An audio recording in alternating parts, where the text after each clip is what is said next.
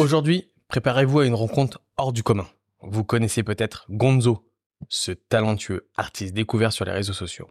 Son style grunge, à l'américaine, mais avec une touche française, ne laisse personne indifférent. Et c'est pas tout. J'ai également eu le privilège de découvrir son remarquable livre Chopper, une véritable œuvre d'art. Dans cet épisode, vous plongerez dans les coulisses de la création de ce livre captivant. Dès le début de ce podcast, il est évident que je devrais rencontrer Amaury. Notre contact a été à la hauteur de mes attentes, chaleureux et enthousiaste. Mon périple podcastique m'a conduit jusqu'à Le Vésinet, en banlieue parisienne. Amaury incarne une philosophie de vie.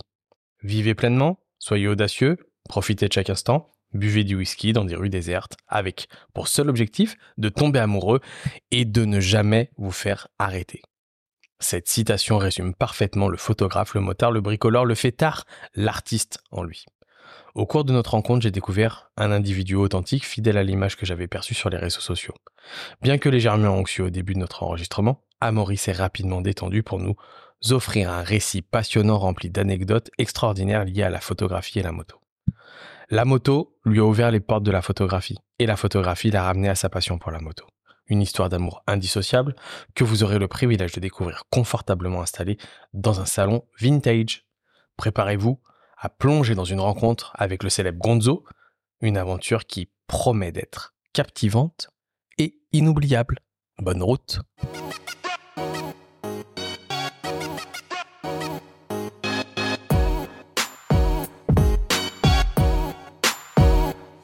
Bonjour tout le monde, Martin de Dealer de Wheels. Aujourd'hui, nouvel épisode. Je suis avec Amaury Sibo. Bonjour Amaury. Salut Martin. Tu vas bien? Ça va et toi? Je te remercie. Euh, tu me reçois chez toi du coup. Donc on est bienvenue. on est à côté de Paris, on est le Vésinet, ça s'appelle, c'est ça? Ouais, on est au Vésinet. Voilà. Banlieue parisienne, banlieue ouest, euh, un peu cossu. Très sympa, très agréable de venir ici. On est dans un super bel appartement, j'aime beaucoup, avec une, euh, une belle petite déco euh, qui ressemble à Maury de ce que de ce que je vois un peu sur la sur les réseaux. Euh, Aujourd'hui, bah, on est là pour parler déjà de, de Amaury, voir un petit peu d'où il vient, son expérience avec la moto, comment c'est c'est arrivé dans ta vie. Et puis euh, une seconde partie pour parler de son métier, puisque Amaury est photographe spécialisé dans la moto. Exactement. Euh, et Amaury a même sorti un bouquin que je pense les spécialistes du shopper euh, connaîtront. J'en parlerai un petit peu, puis je remettrai un petit peu sur les réseaux. donc voilà. Amaury, je vais te laisser te présenter. Eh ben écoute, je suis Amaury Sibo, je suis photographe depuis on va dire officiellement après formation euh, depuis 2014. Et euh, voilà, petit à petit, je me suis spécialisé dans la moto, euh, qui est l'univers qui m'a le, le plus, le plus parlé et dans lequel j'étais le plus à l'aise. Et, et, voilà, j'habite au Vésiné, j'ai deux enfants okay. qui sont pas là, heureusement. et, et puis voilà. Ok, super. un peu plus toi, du coup, ton histoire avec la moto euh, comment elle se passe Comment elle arrive dans ta vie? Alors l'histoire avec la moto, euh, bon, elle arrive assez tôt parce que mon père est motard, euh, mais finalement je le vois pas tant avec et surtout c'est pas forcément un truc qu'on partage tous les deux. Ce qui, ce, qui, est rigolo dans mon histoire, c'est que la moto et la photo du coup sont, sont, sont toujours un peu liés. Euh, quand j'étais jeune, en fait, j'ai très vite été euh, amateur de deux roues, quoi. C'est-à-dire qu'à 12 ans, euh, voilà, j'attendais impatiemment de pouvoir avoir ma mobilette euh, ou mon scooter et tout. C'était vraiment un truc. Euh, ça a duré longtemps. J'ai, je regardais tout le temps, je sais pas les magazines et tout machin. J'étais vraiment mordu de ça, quoi. Je voulais absolument. Toujours sur la région parisienne, parisienne, pardon. Ouais, dans le coin, ouais, ouais, dans le coin, euh, pas loin. Après, ça, on a bougé un tout petit peu, mais globalement, je suis resté, je suis resté dans le même coin. Et, euh, et voilà. Et quand j'ai eu, euh, je sais sais pas, l'adolescence, tu vois, 16, 18 piges, je traînais avec des potes on faisait un max de conneries. Et euh, notamment autour des motos, c'est-à-dire qu'on euh, on commençait déjà à acheter des, des, des, vieilles pétoires, des trucs de merde, euh, trouvés pas cher dans le coin, tu vois. et, et puis j'ai un pote qui avait un grand garage et puis on se foutait dans le garage, on bricolait jusqu'à pas d'heure, on picolait, enfin on faisait des conneries, ça ne s'arrêtait pas, quoi. C'était tous les week-ends. Donc c'est l'histoire avec les copains, la moto. Ouais, c'est l'histoire avec les copains, ouais. Enfin, c'est comme ça en tout cas que ça, que ça a démarré. Euh, et ça a démarré quand même. Euh, euh, comment dire? Bah, C'était un peu le bordel, on faisait un peu n'importe quoi. Donc c'était quand même assez rigolo. ça inquiétait pas mal nos parents. et, euh, et, il se trouve qu'à un moment donné, je me suis dit merde, euh, tout ce qui se passe sous mes yeux quand même, c'est c'est cool quoi. En fait, ce serait cool de faire des photos de ça en fait. Il y a toujours des histoires, des potes qui étaient toujours fans de flingues, donc il y a des flingues et tout machin. C'est toujours à, moitié à poil avec plein de chiens. Enfin, je, traînais avec une espèce de bande de de de, de, de manouches hein, qui étaient pas. Enfin, il faisait très. Euh, il y avait ce côté très on s'en fout, on fait n'importe quoi et tout. Euh. Ouais, donc euh, street un peu quand même. Ouais, donc un peu street, ouais. Puis on a les champs à côté, on allait se foutre dans les champs, là où ça construisait des maisons avec des, avec des crosses. On a commencé à faire ça et tout. Enfin, dès qu'on pouvait de toute manière et qu'on avait une merde à sortir, n'importe quel scooter, mobilette, machin. Euh, c'était parti, ça finissait dans un champ de toute manière, tu es en train de faire les cons. Et c'était drôle. Et, et puis voilà. Et puis au bout d'un moment, comme on faisait de la merde, bah, je me suis dit, putain, il faut, faut, faut, que je fasse des photos de ça en fait. Et euh, c'est l'époque euh, la pire. la pire époque pour acheter un appareil photo. Euh, donc c'était l'époque des petits, des petits compacts avec un capteur pourri. J'avais pas le, j'étais pas assez vieux pour avoir suffisamment connaissance de l'argentique. Enfin, je connaissais pas ce truc et tout. Euh, et c'était, euh, je sais pas, fin 90-2000, donc vraiment fin de l'argentique et début du numérique. Mais le numérique est vraiment un chier à ce moment-là, quoi. Et du coup, j'achète un tout petit truc et puis euh, je m'amuse du coup un peu à faire des photos et voilà. Tu, sais comment ça arrive, ça c'est, Ce côté à te dire je veux faire des photos, c'est beaucoup de photos dans la famille ou, euh, ou, c'est, toi ou euh? Non, même pas. Je pense que moi, je suis vite attiré par l'image euh, un peu sexy. Je, je, regarde vite le cinéma. et je m'émerveille devant des trucs, des trucs un peu jolis ou enfin après avec mes goûts de l'époque, mais je m'émerveille devant la, aussi devant la narration, le fait de raconter des histoires je trouve ça assez cool. Et, euh, et après, surtout, c'était vraiment les conneries que faisaient mes potes. Je me suis dit, merde, faut, faut l'immortaliser. C'est aussi un peu le début d'Internet, de, je sais que c'était à l'époque, mais MSN, machin, des conneries comme ça. T'avais des chats ou des, mm. espèces de blogs, les premiers trucs, tu vois. Donc, euh, c'était aussi un peu ce truc de se dire, on fait des conneries, on a envie de raconter, quoi. Et, euh, et du coup, c'est venu comme ça. Et puis après, au fil des années, euh, donc c'était quand même étroitement lié à la moto, parce qu'on a, il y avait toujours une histoire de bécane derrière, quoi. Donc c'était le soir bourré, on sortait avec des grosses mobilettes. J'avais toujours un copain qui avait boosté un truc comme c'est pas possible. On essayait ça sans casque, ça, c'était n'importe quoi. Donc, euh, donc je me suis éclaté pendant cette période et euh, sans avoir conscience euh, d'une envie particulière de, de faire de l'image plus tard. C'est, en fait, c'est même plus tard que j'ai fait la corrélation en fait avec ce truc de, chose que tu veux dire, de moto et de photo quoi quand j'ai lancé mon, je, te coupe juste, quand j'ai lancé mon podcast, je me suis rendu compte depuis le temps que je faisais des vidéos, euh, des, des, enregistrements audio, euh, des choses. C'est drôle. Ouais, c'est ça. et je me suis dit, ah, mais en fait. ça euh, vient pas de nulle part. Je suis sur YouTube depuis 2004. Depuis 2004. Et des vidéos qui sont vues par 32 personnes qui sont de ma famille, des potes et des trucs, tu vois. Ah ouais, c'est marrant. Mais mes premières, pas que en 2004. mais mes premières vidéos que j'ai que j'ai que j'ai balancées ou que j'ai faites, tu vois, ça date de ces années-là. Après, faut que je vérifie. Je les ai peut-être pas mis en 2004 sur YouTube. Je pense que tu as raison. Mais je les ai faites, tu vois, avec des vieux caméscopes et des montages. Oui, il y avait des déjà trucs cette, euh, cette fibre. Bah écoute, c'est un peu ça. Et, euh, et puis après, il se trouve que euh, je me suis trouvé. Euh, je me suis, je me suis trouvé une nana que et puis après je suis passé dans une, une, espèce de partie de ma vie. alors pour tout bien raconter un peu, moi j'ai mes parents qui, qui j'ai voulu aller quand même dans l'audiovisuel mais mes parents ne souhaitaient pas que j'aille là-dedans, ça leur plaisait pas trop, et m'ont dit va faire ta fac de maths, et c'était un peu ma deuxième option, mais que j'aimais pas du tout. c'était vraiment pour leur faire plaisir, et euh, du coup j'ai fini là-dedans, et euh, fac de maths, euh, laisse tomber, j'ai pas, j'ai fait 15 jours quoi, en fait, j'ai pas tenu plus, donc donc après je suis allé bosser, j'ai bien mis 6 mois, un an à leur dire que j'avais raté j'avais jamais vraiment commencé en définitive. 15 jours, ouais, c'est. Et, euh, et voilà, j'ai enchaîné un peu des petits boulots et il s'est passé quand même une bonne dizaine d'années. Euh, je me suis marié, j'ai fait des enfants. Donc j'ai eu ma petite vie, euh, ma petite vie plan-plan en, jogging et crocs, en enchaînant des petits boulots. Et il y a un moment donné, je me rachète. alors ce petit appareil photo, je l'ai prêté à un pote et qu'il l'a perdu en voyage. Donc la une grosse partie des photos disparues. Ah non, tout, trop triste. Bah ouais, tout ce, tout ce truc-là, en fait, c'est. Euh, ah, parce que ça, a été énorme. Ouais, ça s'est effacé, voilà. Bon, je sais pas si j'avais des photos extraordinaires, mais j'avais été témoin de, de ce truc. Bon, c'était un début en tout cas. Et après, euh, je sais pas, à un moment donné, je me suis racheté un, je me suis racheté un boîtier pour euh, un peu plus gros pour partir en voyage. Et, et là, j'ai commencé. Et là, j'ai vu que ça y est, j'étais mordu, quoi. Donc un peu comme un geek, merde, envie, super envie de découvrir tout ce qu'il y a autour de la photo et tout. Et je passe euh, plusieurs années vraiment passionné de ça quoi. Et au bout d'un moment j'ai plein de proches qui me poussent en me disant mais putain pourquoi tu pourquoi t'en fais pas ton métier tu vois? Même mes parents tu vois. J'ai envie de leur dire quand même eh oh. Il fallait pas dire ma gueule quand même. Et euh, et puis bah au bout d'un moment je me suis lancé. Il y a un peu une prise de risque donc j'ai arrêté de parce que bon j'étais marié avec deux enfants quand même j'ai coupé le j'ai arrêté le j'ai arrêté de bosser à l'usine et puis euh, et puis je me suis trouvé une petite formation et il se trouve que j'ai commencé euh, j'en ai parlé à mon meilleur ami qui me dit mais attends appelle mon père tu vois. Enfin c'est quand même un, un grand photojournaliste euh, voilà. Et moi j'avais jamais capté parce que je connaissais son père j'avais jamais capté que c'était Yann Morvan que tu connais peut-être pas je ne sais pas. Non je ne connais pas. Mais du coup qui qui qui est un peu lié aussi à la moto qui a fait tout un tas de livres qui a une très très grosse carrière dans le photojournalisme très très grosse et là je pense qu'il a une euh, bonne, je sais pas, une dizaine, une quinzaine de bouquins à son actif, tu vois, sur tout un tas de sujets euh, assez grunge.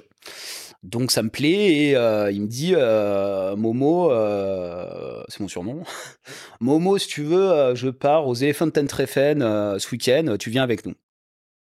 Enfin, tu viens avec nous, quoi. La galère. Et, les Treffen, c'est, euh, pour ceux qui connaissent pas, c'est un des, c'est le plus vieux rassemblement de motos hivernales, euh, voilà, qui a lieu en Bavière.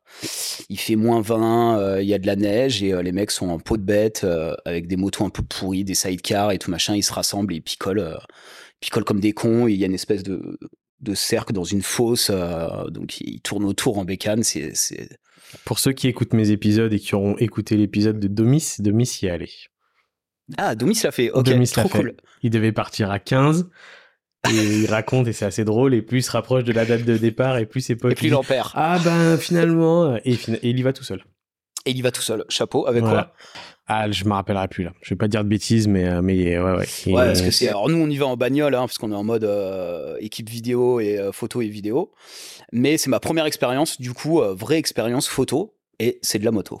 Et c'est de la moto quand même grunge et tout, quoi. Ah bah là, c'est un délire, ouais. Et je ressors de cette, je ressors de ça et et j'arrive à le vendre à je sais plus qui d'ailleurs, à un Magmoto, je me rappelle plus quel. C'était Wild Motorcycle peut-être, un truc comme ça je me rappelle plus, qui existe plus.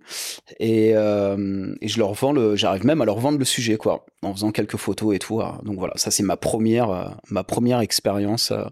Et donc c'est ta première expérience pro ou t'avais déjà fait des photos pour que t'as réussi à vendre ou des choses Non, c'est vraiment le premier truc que j'ai vendu. Ok, ok, ouais, donc on retombe encore sur de la moto. Donc voilà. Donc en fait, en fait, ce que j'explique à chaque fois, c'est que globalement, la moto m'a amené à faire de la photo et dix ans plus tard, euh, la photo m'a amené de nouveau à la moto.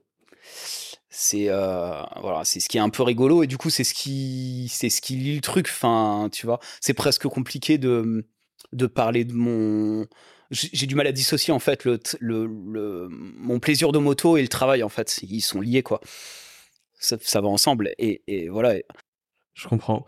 Est-ce que, euh, par contre, quand même, sur ta, si on remonte un peu avant, euh, t'as passé ton permis moto jeune, t'as continué à rouler en moto ou non. pas vraiment? Non? non. Juste la mobilette. Non, non, c'était mobilette. J'adorais ça. Et après, surtout, ce que j'adorais, moi, c'était vraiment bricoler.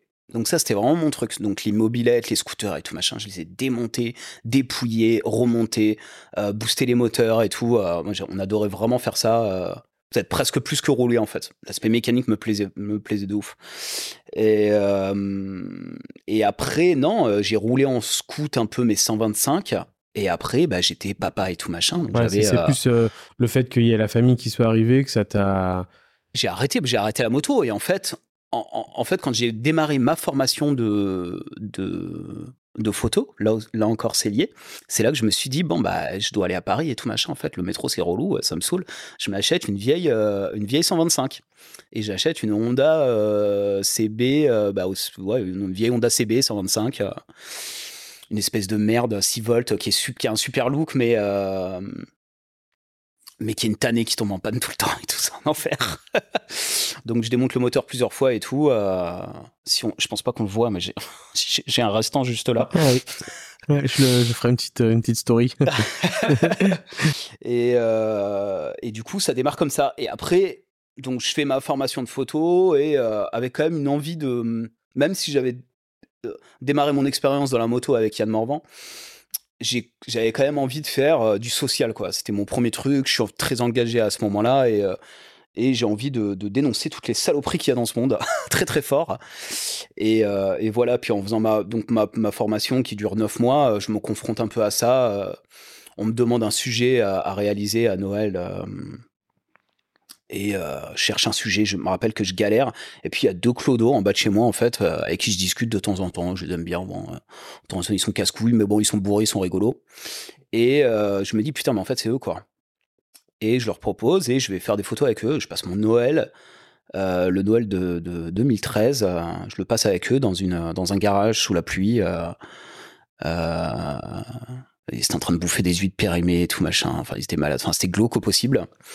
Et je suis, je fais ce sujet et euh, à la fin de ma formation, c'est un truc qui ressort. Enfin, dans la classe, je, suis un de ceux qui, qui, a amené quand même vraiment un truc un peu puissant, un peu cool et tout quoi. Mais à la fois, je sens que ça me, c'est une période du coup aussi, je m'effondre un peu où je vais pas très bien et tout quoi. Et en fait, je m'aperçois vite que le social, c'est c'est pas pour moi. Je suis quand même quelqu'un de, de, sensible qui est touché par, par, par le malheur des autres. Et du coup, euh, je me suis dit non, tu vas pas bien le faire en fait. Il faut être détaché un peu de ça pour faire le boulot correctement. Tu vas pas y arriver. Donc je me suis dit non, l'autre truc maintenant, euh, moi je kiffe quand même la bagnole, la moto et tout. Euh, je vais dans le loisir. Et je finis euh, dans dans pour bosser, enfin à bosser avec Auto Plus et Sport Auto à la fin de à la fin de ma formation en stage. Et du coup, je suis lancé. facilement ça? T'arrives facilement à trouver les contacts. Euh, On est en quelle année quand tu 2014 ça. 2014. Ouais, je sais plus. Il y a quelqu'un qui m'a filé un coup de main, euh, qui connaissait l'icono, euh, une icono de sport auto.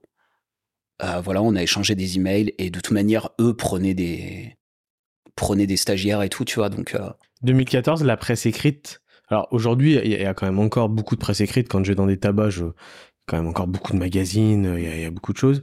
J'arrive pas à me rendre compte si il y a une différence quand même malgré tout aujourd'hui par rapport à, 2014 quand tu rentres là-dedans. Ah oui. Ouais, ça a ah rien, à, voir. Ouais, ouais, c'est surtout qu'il y a un gros turnover. Il y a énormément. Euh, c'est un peu comme, euh, je sais pas, les brasseries, euh, les brasseries, la bière, c'est pareil. Il y en a plein d'indépendants qui se lancent. Ça dure un temps. Enfin, il y en a plein qui ouvrent, il y en a, il y en a plein qui ferment. C'est, c'est, c'est, voilà. Mais la grosse presse un peu costaud détenue par des gros groupes, de toute manière, c'est péter la gueule. Et euh, enfin, de toute manière, la presse écrite se pète, la gueule. Ça ne fait que ça ne fait que descendre. Euh, je sais plus, je parlais de tirage, mais sur des tirages. Euh, oh, je me rappelle plus trop des chiffres, mais si tu veux, Le Monde et le Fig, euh, quand j'ai fait ma formation, euh, devaient tirer encore, je sais pas, au moins à 300 ou 500 000 exemplaires, un truc comme ça. Je crois que là, ils sont à peine à 100 000, quoi. Enfin, ça n'a fait que décroître. Et bah, l'avènement de, des applications, d'Internet, de tout ça, voilà, aujourd'hui, on lit on lit plus trop le papier et, euh, et, du coup je vois aussi quand même un peu ce truc hein, euh, qui s'observe déjà depuis quelques années.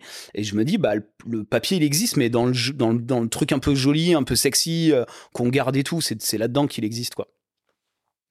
Et du coup dans le loisir ça me va bien quoi.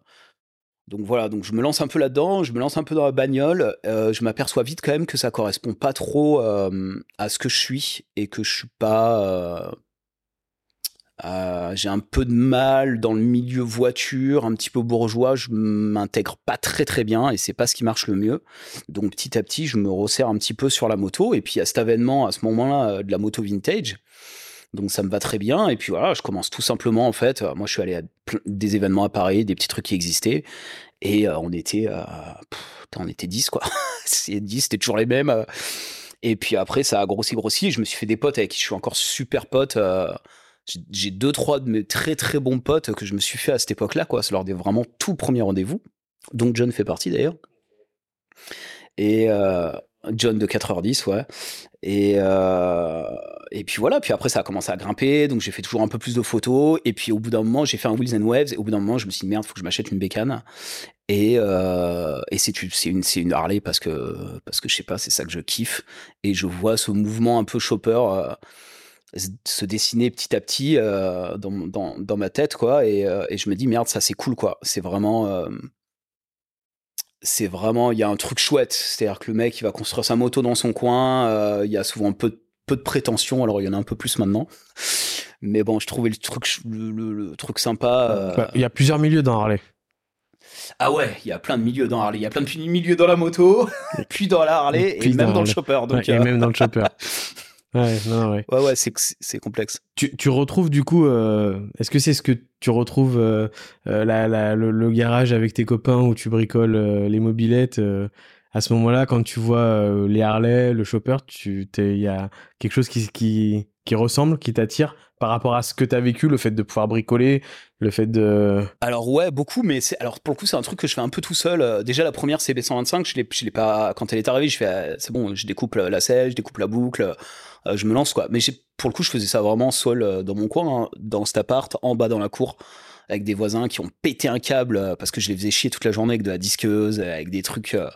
Après, j'ai fini par prendre une place de parking en bas pour que ça soit un petit peu plus clean. Mais je sais que tous les ans, j'avais un courrier du propriétaire qui disait merde, il y a du bordel en bas, les voisins se plaignent, tu fais chier, on va te foutre dehors. Mais euh, j'étais à non, no way, euh, je continue, je, continue mon truc quoi. Et du coup, quand j'ai acheté la Harley, euh, je me suis dit bon bah, alors j'ai commencé à la transformer. J'ai acheté ce que je pouvais. J'étais clairement pas riche. Donc j'ai pris la moto la moins chère de, sur le bon coin, clairement. J'ai cherché un Nancy. Et euh, c'était un 883 de, de 1987. Donc, Donc un boîte 4, carbu. Boîte 4 carbu. Voilà, encore un peu. Euh, elle, était, elle était pas très très jolie quand je l'ai acheté. Hein. Il a fallu quand même bosser un peu dessus. Stock du coup Non, pas, modifié? Non, non, quand même, déjà un peu modifié. Un peu modifié. Et, euh, et puis voilà, et je lui ai monté vite, euh, ah, je l'ai foutu un peu plus noir, euh, découper des trucs un peu dans tous les sens, remonter, essayer des choses, monter, démonter essayer de cleaner un peu le moteur et et voilà et surtout c'était mon délit quoi. C'était ma moto de tous les jours. Donc je la roulais tout le temps je l'ai strutté donc sur Paris ça l'a pas rangé la pauvre. C'était vraiment pas la meilleure des idées parce qu'avec les pavés parisiens c'est c'est c'est vraiment l'enfer. Mais mais c'était mon délit et et puis c'est tout con mais dans Paris je sens que je suis un peu remarqué du coup parce que j'ai quand même une Harley un peu custom assez cool et, et voilà et ça on s'arrête toujours devant une Harley ça plaît, ouais, ouais, ça plaît. Bah, comme elle est assez vieille, elle, reste assez fine. Elle, a une gueule, euh, elle a une gueule qui marche bien. J'ai mon réservoir noir là avec marqué euh, Gonzo. J'ai mon pote qui me fait mon logo et. Euh, Alors justement, on fait une pause par rapport à ça. Très bien. Pourquoi Gonzo Pause Gonzo? Ah, pourquoi Gonzo? Alors Gonzo, ça fait référence à, hum, à tout le monde a vu Las Vegas Parano. Et ça fait référence à Hunter S. Thompson, euh, qui est un, journaliste qui crée le Gonzo journalisme, qui est un, journalisme très immersif où il vit vraiment le, le ce qu'il est en train de raconter. Enfin voilà. Et du coup, ça vient de là, pas du tout des films de cul. Parce que je sais qu'il y a eu, il y a eu amalgame souvent. Et euh, donc, non, non, ça vient de là, ça vient vraiment du journalisme. Et c'est un mec, euh, c'est un mec que je trouve, euh, que je trouve génial. Ses bouquins sont ouf, son histoire, est, son histoire est assez dingue. Et ça me, ça me parlait vachement parce que je suis pas le dernier à faire la fête. Et c'est vrai que tout ce que j'ai shooté dans la moto, c'était forcément associé à de la fête, beaucoup d'alcool, de la drogue et tout. Quoi. Donc, euh, je me suis dit, bon, ça match, c'est parfait, ça va très bien, quoi. ok. Ok, non, mais je préférais, tu vois, que, que me, faire une idée, je préfère avoir l'explication. Ouais, voilà. Et après, j'étais fan aussi de cette, euh, de cette citation avec, euh, du coup, cette. ce truc-là qu'un pote m'a fait pour mon anniversaire, enfin ce dessin quoi. Sleep late, have fun, get wild, drink whiskey, and drive fast on the empty streets with nothing in mind excepting falling in love and not getting arrested? Voilà, ça, ça si tu peux la traduire pour les personnes non bilingues qui écoutent le podcast. euh, bah, couchez-vous tard, éclatez-vous, euh, soyez fous, buvez du whisky et roulez vite dans des, dans des rues vides avec rien d'autre en tête que de tomber amoureux et de pas se faire arrêter. Voilà, celle-là, je, je sais que je l'avais, j'avais toujours kiffé. Je me suis dit, bon, ça c'est, euh, c'est bien, ça me va bien, c'est mon truc. non, mais ouais, mais ça, ça, ça, rejoint tout le. Pour ceux qui sont pas euh, peut-être que ça parlera un petit peu moins, mais bon, c'est un résumé de l'esprit. Euh, ouais, voilà. Un peu grunge, un, peu, rock, voilà. Peu, ouais, je suis d'accord. euh, pour rebasculer donc sur cette période où tu achètes cette première Harley, tu dis que tu la bricoles, tu dis que tu changes plein de choses, euh, machin. comment euh, c'était autodidacte sur la méca et tout? Tu complètement, mais j'en fais depuis tout petit donc euh, ouais ouais complètement ouais. Donc j'adore apprendre. Ça te fait pas peur d'ouvrir un moteur, de, modifier, de couper, de modifier Euh, de... Ouvrir un moteur. Non, je me renseigne bien avant. Ouais. Je fais un peu attention. Et puis à un moment donné, quand il a fallu couper, je me suis dit merde, allez, putain, c'est bon, c'est de l'acier. Quoi. Mais euh, du coup, j'ai dû apprendre un peu à souder. Alors, je shoot pas au TIG et tout, hein, mais, euh, mais j'ai dû apprendre à faire mes soudures et tout. Euh, j'ai appris beaucoup en montant mon shop. J'ai été aidé beaucoup par par par Willy de, de Clutch Motorcycle. Alors c'est un garage qui n'existe plus. A été euh, euh, Willy est parti euh, au Danemark, je crois. Et euh, mais bah, à l'époque, on se fréquentait pas mal et, euh, il m'a filé un vrai coup de main euh, sur euh, sur le montage de certaines pièces. Mais après, sinon, sur le montage de, de... parce que du coup, j'avais monté ma, ma, ma Gonzo chouette, mais au bout d'un moment, je me suis dit merde, je veux un chopper, un 6 bar, un rigide et tout machin. Et j'ai bien étudié le truc et puis je me suis lancé. Euh, je me suis lancé, donc j'ai acheté les pièces euh, petit peu par petit peu. Au moment où j'ai eu un peu de fric, je me suis dit, bon, bim, je m'achète le plus gros, c'est-à-dire le cadre, euh, les bacs à huile, les quelques pattes qu'il faut acheter.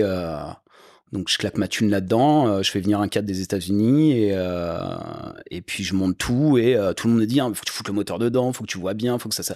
Et j'étais ah non de la merde moi mon mon délit je le garde en fait tu vois j'en ai besoin pour rouler sur Paris tous les jours et tout donc je le monte sans le moteur. Et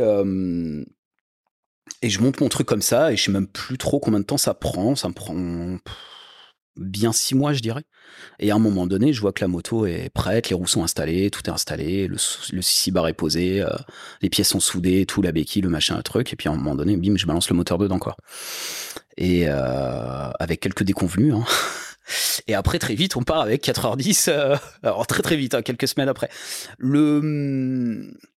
Je sais plus comment je me suis démerdé. Je sais que j'ai passé une nuit ici en bas euh, à réparer des trucs. Ouais, c'est ça. Je la prends sur Paris et j'avais monté un premier garde-boue qui s'est avéré être pourri. Euh, J'avais acheté un truc un peu merdique. Et euh, il a pété, il s'est sectionné et il est venu me faire le plus-moins sur la batterie, sur les Champs-Élysées. Voilà, les pavés parisiens. Et je tombe en panne, donc je sais plus comment je me démerde, j'arrive à récupérer la moto, sauf le lendemain je pars pour faire le, le J'irai rider, le premier J'irai rider avec John et tout, quoi. Donc avec une moto cassée quand même. Et euh, je suis rentré chez moi, j'ai passé la nuit en bas, j'ai dû me coucher à 4 heures du mat euh, à tout réparer, à essayer de tout bricoler, tout renforcer, créer des pattes et tout machin. Je me suis, j'ai un petit atelier en bas dans dans mon garage. Euh, Enfin, c'est une place de parking, hein. c'est même pas un garage. Ah ouais. Ouais, ouais, donc c'est bordel. Ah ouais, c'est. C'est des grosses couvertures euh, sur les bagnoles d'à côté pour pas leur en foutre partout parce que bah tu découpes, euh, Ah ouais. tu soudes. Alors quand tu soudes, euh, faut pas souder pendant plus de 3 secondes, si t'as les plombs qui pètent, donc toutes les 5 minutes tu cours là-haut pour remonter le disjoncteur. Ouais, ouais, je me suis Ah fait la mission. ouais. Ah mais moi, moi, j'adore, moi c'est génial, franchement c'est incroyable, Ouais. Et du incroyable. coup, euh, et du coup, je monte, euh, j'arrive à monter cette moto et je la descends euh, sur remorque de mémoire. Hein, euh, et on fait ce truc, euh, j'irai rider avec tous les, pour ceux qui l'ont vu, euh, tous les, tous les déconvenus que j'ai pu avoir. Il y a tout qui a pété, c'était un enfer quoi. Les pro- toutes les premières soudures, tous les trucs et tout. hein, c'était. euh. Ouais, mais c'est ce qui fait le fun euh, de cette vidéo. Oui, c'est ce qui fait le fun. Bah, C'est- nous, et puis nous, ça nous a éclaté. Alors moi, il y a eu des moments où j'en ai, franchement, j'en ai ras le bol quoi. J'étais Ouais, c'est pas possible. Et puis je flippais quoi. Je me suis dit, mais merde, je peux pas rouler une heure sans qu'il y ait une merde quoi. L'ampoule, même des petits trucs quoi, mais c'était insupportable. Les autres, ça les a fait marrer, ils en pouvaient plus quoi. C'était génial quoi. Eux, ils étaient avec des bécanes euh, récentes et tout, il y a tout qui fonctionnait. euh. Incroyable, incroyable. Comment tu euh, comment tu vis ces- ce, ce daily en Harley dans, dans, dans Paris du coup pour euh, ben, principalement pour aller aller taffer et et, euh, et faire tes trajets? C'est ça tout de suite euh, tu kiffes? Alors le shop dans Paris, euh, ouais, c'est sûr, c'est ki- c'est kiffant. Après, c'était vite, euh, vite un peu too much. Dans Paris, j'ai eu plein, c'est pareil, j'ai eu plein, plein, plein de galères. La moto chauffe, t'es dans les bouchons. J'ai eu des trucs. j'ai fait un date un soir. quand je suis rentré, j'ai la patte de frein qui a pété. donc pas, moi, j'avais pas mis de frein avant. Donc voilà, chopper, pas de frein avant, tu vois. Donc quand il y a pas eu de frein arrière non plus, ça a commencé à être chaud, quoi. Donc je suis rentré, non, non, j'ai eu des histoires. euh, Et au bout d'un moment, je me suis dit, c'est surtout la, moto qui le vit très très mal quand même. Elle était vraiment en train de partir en piège. J'ai le 6 bar euh, qui pétait très régulièrement. Et puis ça me foutait à la trouille. Je me suis dit, merde, un jour il y a un truc, une pièce qui va péter, ça se fout dans la roue, machin. Je vais me boiter, euh, ça, ça va pas être drôle quoi. Ouais, sur le périph' parisien c'est moins Donc, drôle euh, bah encore sur le périph', ça allait. C'est vraiment. De slalomer un peu dans les bagnoles dans Paris, quoi, et surtout les pavés, quoi. Donc après, je me faisais des itinéraires. J'étais, ah bon, j'ai dans tel bar, mais cette rue, elle est pavée, faut pas que je la prenne, faut que je fasse un détour et tout. Parce que c'était un sup, et je voyais que surtout que j'étais en train de détruire la moto, quoi. Complètement, quoi. Tu vas quand même faire des balades? Hors de Paris, hors travail à ce moment-là, avec la, la moto? Alors, je fais pas beaucoup de balades juste pour la balade. En général, je bricole un truc, et il faut aller tester, donc je vais tester un peu autour de chez moi. Et après, sinon, non, je me déplace avec ma moto pour euh, faire des reportages photos. Donc je vais beaucoup. Euh, alors je prends pas toujours toujours la moto, mais euh, dès que je peux, dès qu'il y a pas trop la pluie, je me barre, je me barre et beaucoup en Angleterre pour aller faire des photos sur des événements chopper, flat track, pour aller bosser en fait. Ok, mais là tu vas en moto ou non en Angleterre? Ouais. Ah, tu prends la moto de, de Paris Ah oui, oui. Ah oui. Ah oui, j'ai eu des histoires aussi euh, en Angleterre. Hein. J'en ai des bonnes à te raconter si tu veux. Hein. Donc tu prends le, tu prends quoi? Tu prends le sac à dos? Non, le Sissi, bah, t'as quand même... Ouais, sur le Sissi bar, euh, j'attache, Sissi. euh, j'ai mon matos, Matos, j'ai trois t-shirts, deux slips et, et basta quoi. Ah ouais. Ma tante et puis voilà. Ah oui, d'accord. Ok. Et donc, Incroyable. Et donc voilà, et donc bon voilà, j'ai eu mes aventures, j'ai commencé à me faire des potes pas mal en Angleterre. Alors il se trouve aussi que cette même moto, avant qu'elle passe en chopper, euh, quand c'était ce qu'on appelle entre guillemets la Gonzo, euh, donc la moto noire que j'ai gardée, hein, j'ai le cadre en bas et tout, euh, il y, a, juste à rebalancer un moteur dedans, tu vois, et elle est toujours là, elle existe. Et je me suis mis un peu à faire du flat track avec. Donc ça c'était assez rigolo et j'ai eu le respect. La première fois que j'ai fait du flat track, je l'ai fait vraiment comme il était monté, donc avec un guidon haut et des cale-pieds hauts. Donc j'étais j'étais comme ça quoi sur la bécane. Pas et, du euh, tout une position de flat, quoi. Non, pas du tout quoi. et c'était en Hollande et je me rappelle les Hollandais venaient me voir et me disant mec. euh, Oh, t'es dernier évidemment, hein, mais mais mec, t'as eu les couilles quoi, c'est trop trop cool, euh, j'adore et tout. Et je vais me faire chier sur ce truc, j'en pouvais plus, j'étais en nage, c'était euh, impossible à conduire et tout. J'ai là aussi un peu peur de me boiter. Et après, j'ai fait quelques autres sessions, mais je l'ai mise en mode un peu plus flat track. Donc, j'ai changé le guidon, j'ai mis des, des plus bas, euh, j'ai remis des suspensions et tout machin, et je me suis un peu plus amusé là. Donc, l'idée, quand même, à terme, de cette moto, c'est de lui redonner son truc flat, flat track, parce qu'elle est très très cool à rouler comme ça. Et du coup, voilà. Et donc, en faisant le flat track, donc, euh, et le DTRA qui se passe en Angleterre, et en Hollande, je bouge et euh, je me fais pas mal de potes dans ce truc, quoi. Et parmi les, les, les histoires euh, un peu insolites, euh, il y a une année, je pense que c'est 2019, euh, je pars avec mon pote Nico au Trip Out. Et bon voilà, on fait trois jours, je fais des taufs, on fait la fête, notamment le dernier soir, on se met, une bonne race. Et je finis avec un pote qui s'appelle James, et euh, le Big James, pour ceux qui le connaissent. Et, euh, et voilà, on finit genre à 5h du mat, on fait un tour du truc, on voit qu'il n'y a plus personne, on se dit bon, bon, on laisse coucher, hein, ça a l'air fini, tu vois. Et puis on va au dodo, et, euh, nous on se casse avec mon pote Nico le lendemain et tout.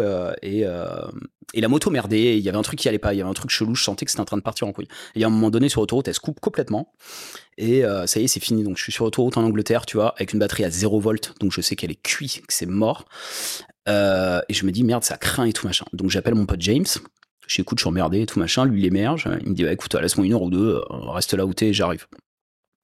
Et lui, il avait fait le flat track avant et était parti après au Trip Out, qui est un événement chopper. Euh, donc il était avec son pick-up. Donc il débarque avec son pick-up, on regarde deux trois conneries, il me dit oula ça pue, il me dit vas-y on monte, on va chez moi quoi. Donc on se charge la moto et on se casse chez lui et euh, le temps d'arriver il est déjà, euh, je dirais un bon milieu d'après-midi.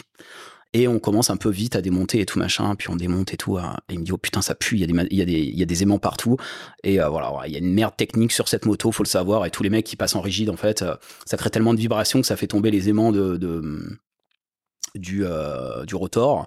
Et ils viennent se péter là-dedans, ils t'abîment, t'abîment tout le, tout le, tout, l'alternateur et tout machin. Enfin voilà, ça nique tout à l'intérieur. C'est ce qui s'était passé. Et ça m'a flingué toute l'électricité, quoi. Et, euh, et nous, faut qu'on rentre. Moi, je suis euh, séparé, euh, divorcé, donc euh, j'ai quand même mon ex qui est censé me rendre, mes, enfants le lendemain, tu vois. Et on a un bateau à prendre pour rentrer à Paris, quoi. Et là, on est à Londres et il est très vite 18-20 heures et il se passe pas grand chose, quoi. Mon pote, il me dit, bah attends, vas-y, pose-toi, je commande des pizzas, là, on prend une bière, là, et puis j'appelle mon pote mécano, on va regarder ça et tout machin, tu vois. Donc les pizzas arrivent, on bouffe tranquille, on bouffe dans un, dans une, euh, dans une, euh, dans un garage immonde, putain, même le sol et tout, dans l'huile, dans, les copeaux d'acier et tout. Et c'est vraiment grunge. Et il y a son pote qui arrive, on commence à démonter et il y a une liste, il y a une, liste de pièces. Je dis mais tu crois, je pense que je peux rentrer et tout machin. Dit bon, on va essayer, mais bon, c'est un peu chaud quoi. Il y a une liste de pièces à trouver assez colossale et et puis, je sais pas, il regarde dans ses pièces, il me dit, bah tiens, j'ai ça, tac, j'ai ça, j'ai ça, j'ai ça. Je dis, ah bon, t'es sûr? Je dis, putain, merci et tout. Hein. putain, t'es top et tout. Et, euh, et, après, donc il passe des coups de fil. Elle me dit, ah, tiens, il y a l'autre James, c'est le photographe et tout, machin. Et on fait venir une pièce par Uber et tout, qui te manque, machin, tout ça. Donc le mec, il a géré toute la nuit. Il y a la grosse pièce qui manque. Euh, qu'on arrive à trouver, ils appellent un mec, donc dimanche soir, 23, il, commence à être 23h minuit et tout. Euh, le mec il est là, putain, vous faites chier merde, t'as vu l'heure et tout. Euh. non, on en a besoin, c'est urgent. C'est un mec bien, c'est un français et tout machin, faut qu'il rentre chez lui et tout. il a besoin pour repartir avec sa bécane et tout. et on, prend les, on prend les bagnoles, on, traverse Londres et on tombe sur un mec, c'est un gros moustachu bien vénère et tout, qui dit ah, j'ai la pièce, c'est 600 pounds et tout machin. Et je mec, j'ai pas de 600 pounds là en fait. Et euh, donc James en question euh, me dit non bah écoute, euh, non mais t'en as besoin. Je dis écoute, je, la paye, on s'arrange. Et donc il me paye la pièce et tout machin. Donc il me paye tout le soir, il s'occupe de tout et tout machin. On remonte la bécane. On s'aperçoit qu'il y a le câble d'embrayage qui a deux doigts de péter, qui me ressort un câble d'embrayage. On remonte toute l'électricité et il nous manque quand même le joint de, du primaire. Et donc on remet de l'ancien joint, mais qui est un petit peu qui est esquinté, quoi, et du coup qui laisse une fuite sur le frein arrière. Donc sympa, je me retourne Londres-Paris avec un frein qui est euh, graissé quoi euh, à l'huile de boîte donc super. Et, euh, et on se rebarre à 2 heures du mat donc épuisé. Et on tape la route comme ça et on roule d'une traite avec mon pote on s'arrête juste pour mettre de l'essence on roule d'une traite jusqu'au bateau. Ce qui fait sans frein lui il avait pas de phare enfin un truc ce qui fait combien de kilomètres à peu près? J'en ai aucune idée, mais euh, je sais plus du tout. Mais tu roules, je sais pas, 2 deux, trois heures, je dirais. Ouais, donc Les bancs de nuit, euh, à gauche, euh, sans phare, sans frein, enfin un truc sympa quoi. tout va bien. tout va bien. Et, et, voilà, et puis on a réussi à rentrer, on s'est effondré comme des grosses merdes dans le bateau. on a rien vu, moi j'ai même pas vu partir ni arriver le bateau. Ah tu m'étonnes. C'était un mec qui est venu te réveiller en disant, mec, faut y aller là. Et, euh, et, du coup, voilà, donc belle histoire. Après, bon, j'ai évidemment remboursé, euh, remboursé mon pote, mais euh, si tu veux, sur ce truc-là m'a toujours marqué. C'est une des, des, plus belles histoires que j'ai pu avoir humaines dans le milieu du shop. C'est-à-dire que le mec, je le connaissais quand même pas très bien. Et il m'a tout ouvert et il m'a tout démerdé, quoi. Et moi, je l'ai remboursé si tu veux, mais il m'a jamais réclamé un centime, quoi c'est moi qui venais qui lui dis mec je te dois des sous tiens voilà ton PayPal tu vois. Et je me suis dit mec mais mais putain mais quelle humanité en fait. Tout le monde s'est démerdé en fait pour moi pour que je puisse repartir et tout. C'était assez ouf. Je trouve qu'il y a hum, des histoires plus ou moins euh, grunge comme tu dis. Mais euh, dans le milieu de la moto dans le milieu du chopper où il y a souvent des pannes, on va pas se le cacher, hein, c'est des vieilles motos. Ouais, bah ouais, ouais, ça tombe pas souvent. Il y a, y a beaucoup d'histoires comme ça. Moi, j'en ai eu, euh, j'ai des potes euh, qui m'en ont raconté. Euh, comme tu dis, cette humanité, elle existe vraiment et la passion, elle permet à des gens des fois qui ont rien à voir. Ouais, de se rassembler. Ouais, qui sont d'univers complètement différents. Euh, moi, tu vois, je sais, euh, tu vois, je suis blague déjà, donc euh, on va pas forcément m'associer à un chopper à Harley et tout. On en parlait avec Adil, dont on parlait juste avant. c'est rigolo parce qu'on s'est dit tous les deux quand on a vu, on s'était croisés une première fois au salon du deux roues, on a admiré un flat track, une vieille Harley montée en flat extraordinaire. Et, et, après, on s'est dit tous les deux, putain, deux blacks qui aiment bien les Harley, c'est pas non plus ça court pas les rues, on va dire. Bah ouais, en France, après aux États-Unis, il y a tout un milieu, il y a un gros gros milieu qui est très très cool. Il y a une belle histoire.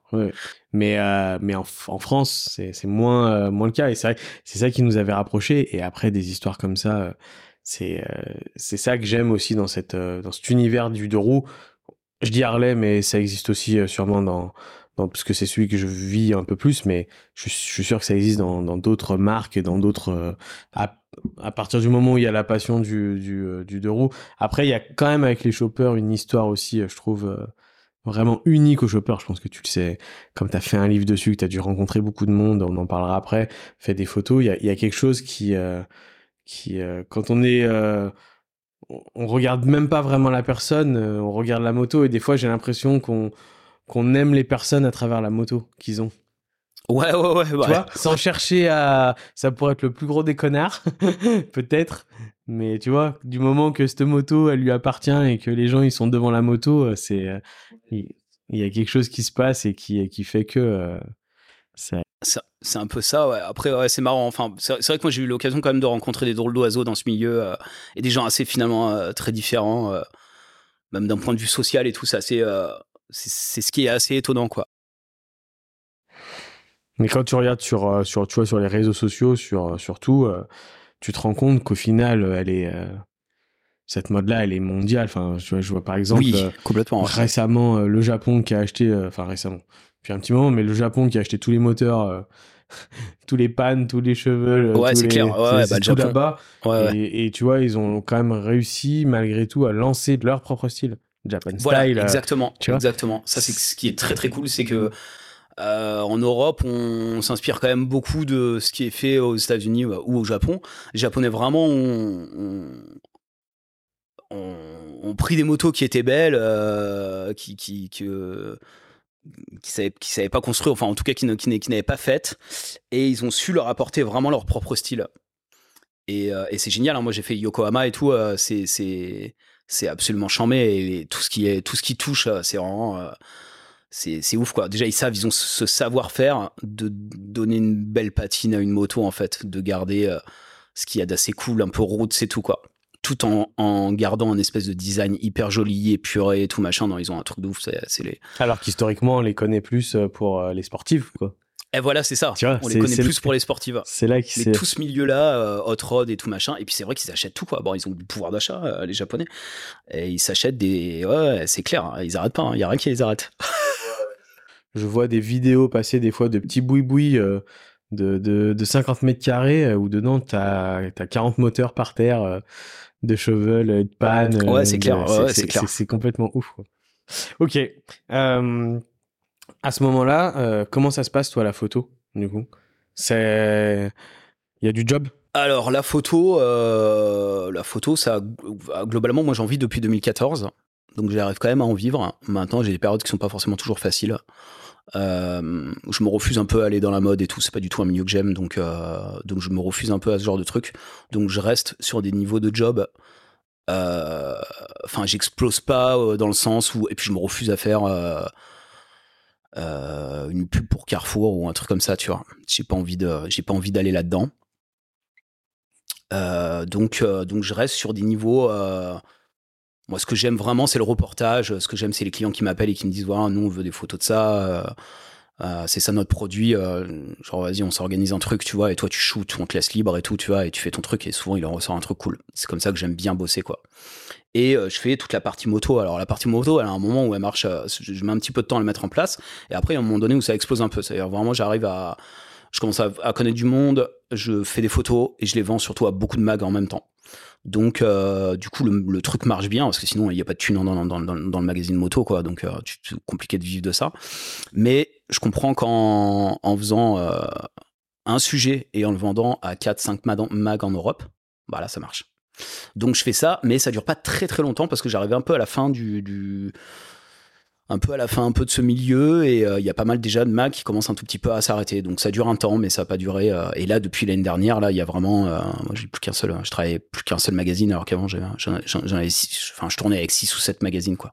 Donc entre ceux qui au bout d'un moment ont arrêté de me payer parce que leur truc marchait plus ceux qui s'arrêtent clairement qui te disent que c'est fini ceux qui ont plus de budget ceux qui passent de mensuel à trimestriel bon voilà petit à petit ça s'est ça s'est étoffé et du coup moi j'ai bossé par ailleurs pour, euh, pour d'autres boîtes et j'ai développé un peu d'autres trucs pour, euh, pouvoir vivre euh, correctement, mais tout en continuant à faire des photos dans le milieu du shopper, parce qu'au bout d'un moment, je faisais quasiment plus que ça, shopper et flat track, c'est vraiment les deux trucs.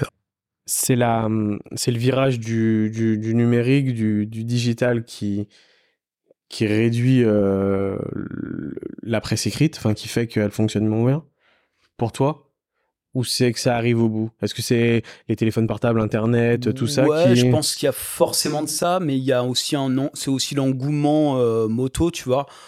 Il y a eu un moment où il y avait plein de magazines qui sont sortis, des magazines très chouettes, et je pense que ça se vendait. Euh, bah parce que c'était cool et, euh, et voilà c'était enfin voilà c'était cool c'était sympa et les gens suivaient ça il y a eu un super engouement et puis au bout d'un moment c'était une période quand même où moi les premiers rendez-vous par exemple 4h10 que j'ai fait tous les mecs qui venaient avaient un custom. Tous, quoi. Et petit à petit, en fait, on a vu des motos stock arriver parce que euh, bah, les fabricants de motos, ils se sont dit attends, euh, nous, il y a une part du gâteau qu'on nous a piqué là, tu vois, faut que je la récupère quoi. Donc ils se sont mis à faire du euh, néo-rétro quoi, et, et ça a fonctionné parce que les mecs, au bout d'un moment, à, force bah, de tomber en panne, d'avoir des galères, de payer cher des trucs, ils se sont dit attends, moi j'ai la même chose, c'est neuf, j'ai pas de problème avec les flics, ça fonctionne, j'ai pas de problème, machin, c'est pour aller au boulot, bim. Et du coup, euh, ce marché-là a grossi euh, au détriment du custom. Et, euh, et, du coup, la presse, pour moi, s'est étoffée avec. Tout simplement, quoi. Ok, ouais, donc ouais, c'est vraiment le l'adaptation, le, le, on va dire, des constructeurs. Les constructeurs nous ont volé le custom. ouais, le custom d'origine, quoi. Qui est... Ouais, voilà. Mais Après, je pense que tu as des gens qui sont dans le néo-rétro qui seraient incapables, par exemple, de faire ce que tu as fait, les, les histoires que tu nous as racontées.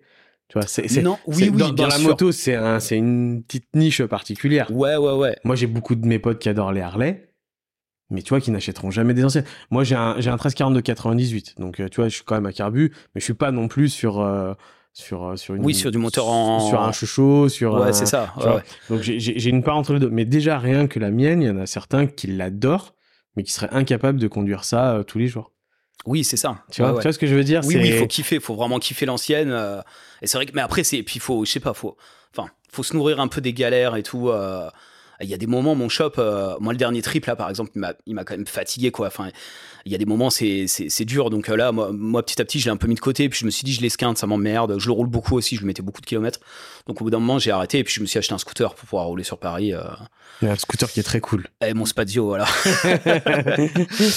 mon super scooter. T'as pas acheté un X-Max euh, Yamaha euh Non, non, non. Bah si j'ai eu un Bergman pendant un petit moment, et puis après, euh, je me suis dit merde quand même, j'aimerais bien avoir le, fameux Spadio. Et moi, j'ai plein de potes qui en ont en fait. Hein. Dans ma dans ma dans ma team, on est, je sais plus, on est 6 ou 7 à en avoir. Donc c'est assez cool. Et du coup, et du coup voilà. Et puis voilà, j'ai fini par me trouver un Spadio.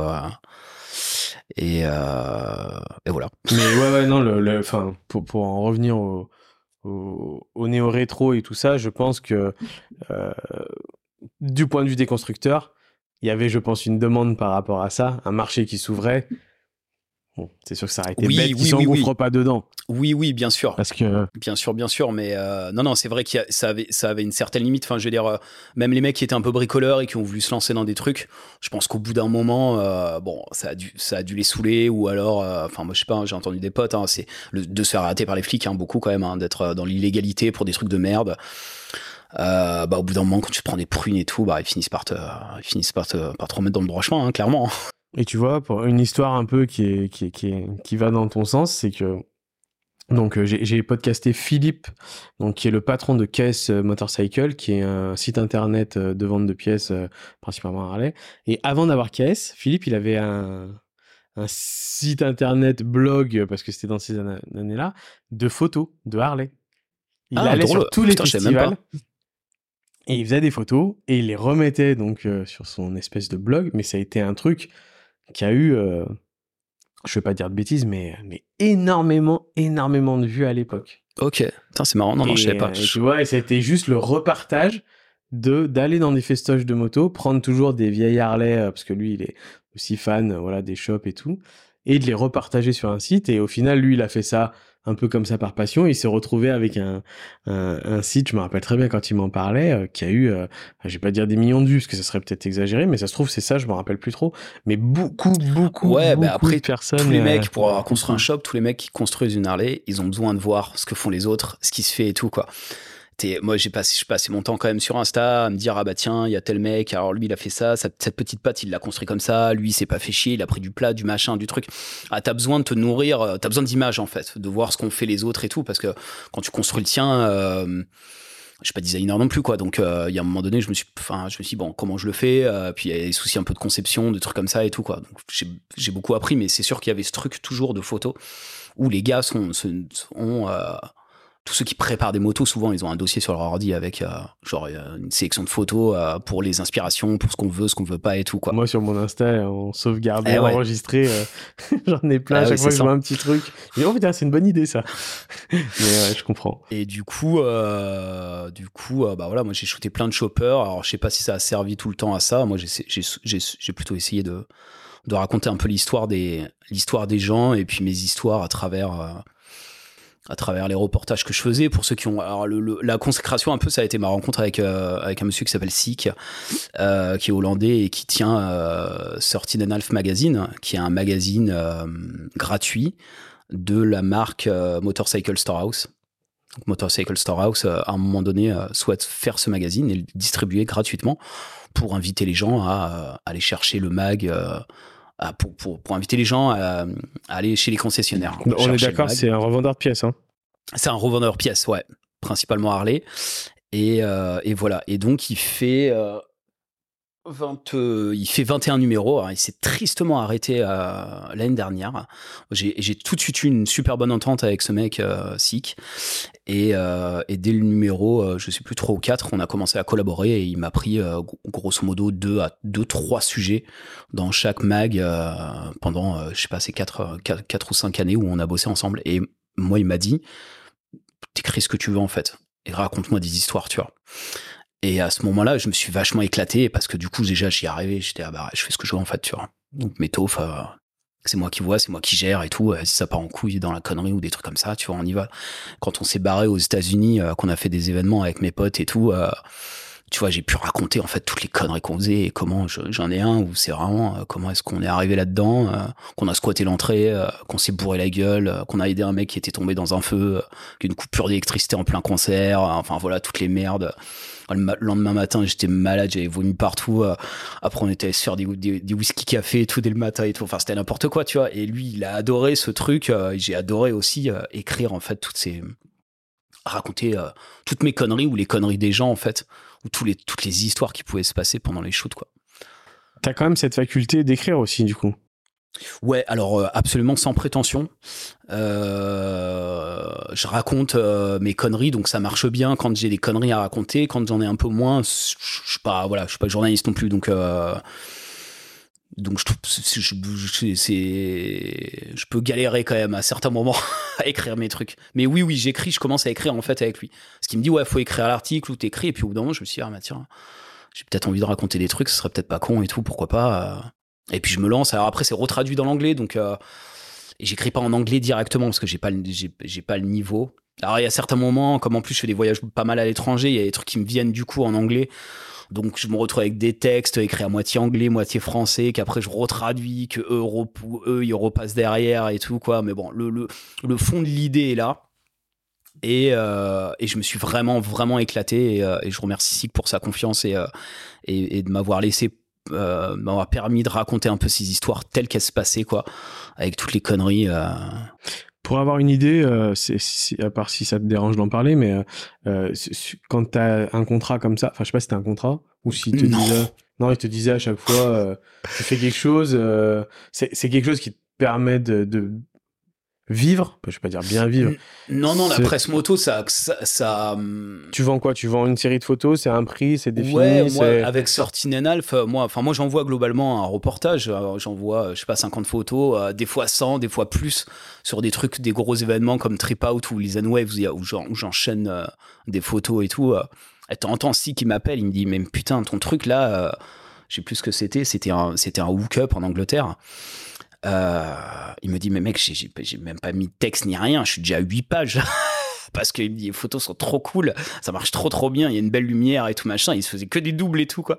Sur le magazine aussi, j'ai eu une très très belle place, donc c'est chouette, vraiment, euh, c'était, ça a été une super belle collab. Et euh, du coup, mais non, d'un point de vue financier, ça ne, ça ne peut pas, il n'y a pas que ça qui peut exister, c'est pas possible. Je, je pouvais pas vivre qu'avec ça. Donc j'ai quand même d'autres clients privés derrière. J'ai beaucoup bossé. Euh, j'ai fait fait du mariage pendant un temps et euh, quand je trouvais assez assez assez enfin je trouvais je trouvais le truc assez cool euh, pendant quelques années. Au bout d'un moment, ça m'a saoulé un peu puis je sentais que je faisais moins bien le truc donc j'ai dit stop. Et et après j'ai trouvé un, un, un client qui est dans le roller euh, qui m'a qui m'a beaucoup fait travailler, qui m'a qui m'a fait confiance et euh, avec qui j'ai bossé pendant des années, que j'ai perdu aussi euh, en, en, début d'année. Donc voilà, je suis un peu un peu en recherche d'un gros client comme ça. Mais roller, c'était quoi?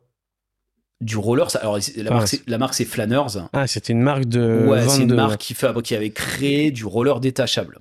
D'accord. Ah oui, qui se met sur les Vans ou sur les. Ouais, voilà. Ouais. Donc ils avaient ce truc quand même Ils avaient ce truc très cool et on a bossé pendant des années ensemble. C'était très très chouette. Et du coup, voilà, c'est eux plutôt eux qui apportaient le, le gros de le gros des thunes euh, le gros des thunes pour bouffer dans le mois tu vois la moto euh, c'était euh, je sais pas je dirais un, quart tu vois un quart quand ça marchait bien là maintenant ça devient presque ça devient presque dérisoire je continue de le faire parce que j'ai aussi du coup j'ai fait le bouquin et que je me dis bon il y a aussi ce truc qui existe et puis je suis témoin aussi un peu donc je sais pas je suis encore voilà je continue parce que j'ai envie de continuer à raconter des histoires là-dedans mais c'est plus plus plus très rentable pour moi donc c'est vrai que je, comme je te disais là en, off, euh, je, fais un peu moins d'événements, j'ai un peu plus de difficultés à partir en Angleterre et tout. Euh, et du coup j'ai développé un peu de trucs. Euh. donc voilà, le vent tourne un peu, mais c'est aussi la vie de photographe. Pour moi, tu peux pas être tu peux pas être amené à faire un truc toute une vie. En tout cas, c'est pas ma vision du truc. j'ai envie de, j'ai envie d'aller où un peu où le vent me mène et puis et en fonction un peu aussi des rencontres et des envies voilà, pas de pas être fermé. Je me suis jamais dit je vais faire de la moto toute ma vie. Je me suis dit, bon, il y a un moment donné, ça s'est estompé, ça s'est arrêté, tu vois. Je continuerai d'en faire pour moi, je continuerai de kiffer, mais mais le boulot m'amènera ailleurs à un moment donné, quoi. On parle un peu du bouquin? Ouais, bien sûr. Comment euh, comment ça se passe? Comment tenait l'idée? Est-ce que c'est on te propose? Est-ce que ça vient de toi? Est-ce que non, le bouquin on me l'a proposé. Euh, on me l'a proposé. Euh, c'est un c'est le, le, meilleur ami de la copine de mon frère qui est éditeur. Et mon frère lui parle de ce que je fais et il dit oh tiens c'est marrant lui il fait des photos un peu dans le monde et il photographie des choppers des motos de foufou là il est très, euh, il est pas du tout dans le milieu. Euh, c'est un personnage assez, euh, assez drôle. et voilà, il me dit, écoute, ça m'intéresse et tout. On, on, lance le truc, donc j'envoie des photos, je montre un peu ce qu'on peut faire, on passe des coups de fil, des machins, des trucs. Et c'est un peu au milieu du Covid, donc si tu veux, le livre, il a dû, au début, il s'est fait, puis après ça s'est arrêté, puis il a dû se refaire, machin. Donc il y a eu plein d'allers-retours avec la direction parce que bah en plein à la super période, voilà. Et à la fin, il me dit, non mais ça y est, c'est parti, on lance, on le fait en fait. je vais te piquer la bouteille. S'il te ah, plaît, une petite coupure. donc euh, ouais, donc au milieu du Covid. Donc voilà, au milieu du Covid et au bout d'un moment il sort. Mais moi je filme mes photos en fait et eux euh, et eux ils font le job. Alors au début j'avais un peu peur. Je disais, ah merde, attends, j'aimerais bien voir quand même. J'ai pas envie qu'on fasse n'importe quoi. Euh. Ah, c'est un peu dur. Il faut il, faut à un moment donné un lâcher prise quoi. Donc au bout d'un moment, je me dis bon attends, écoute, euh, tu leur as filé les photos, maintenant ils se démerdent, on, les laisse faire leur travail, tu vois, c'est leur taf, euh, et puis voilà, et puis on verra bien.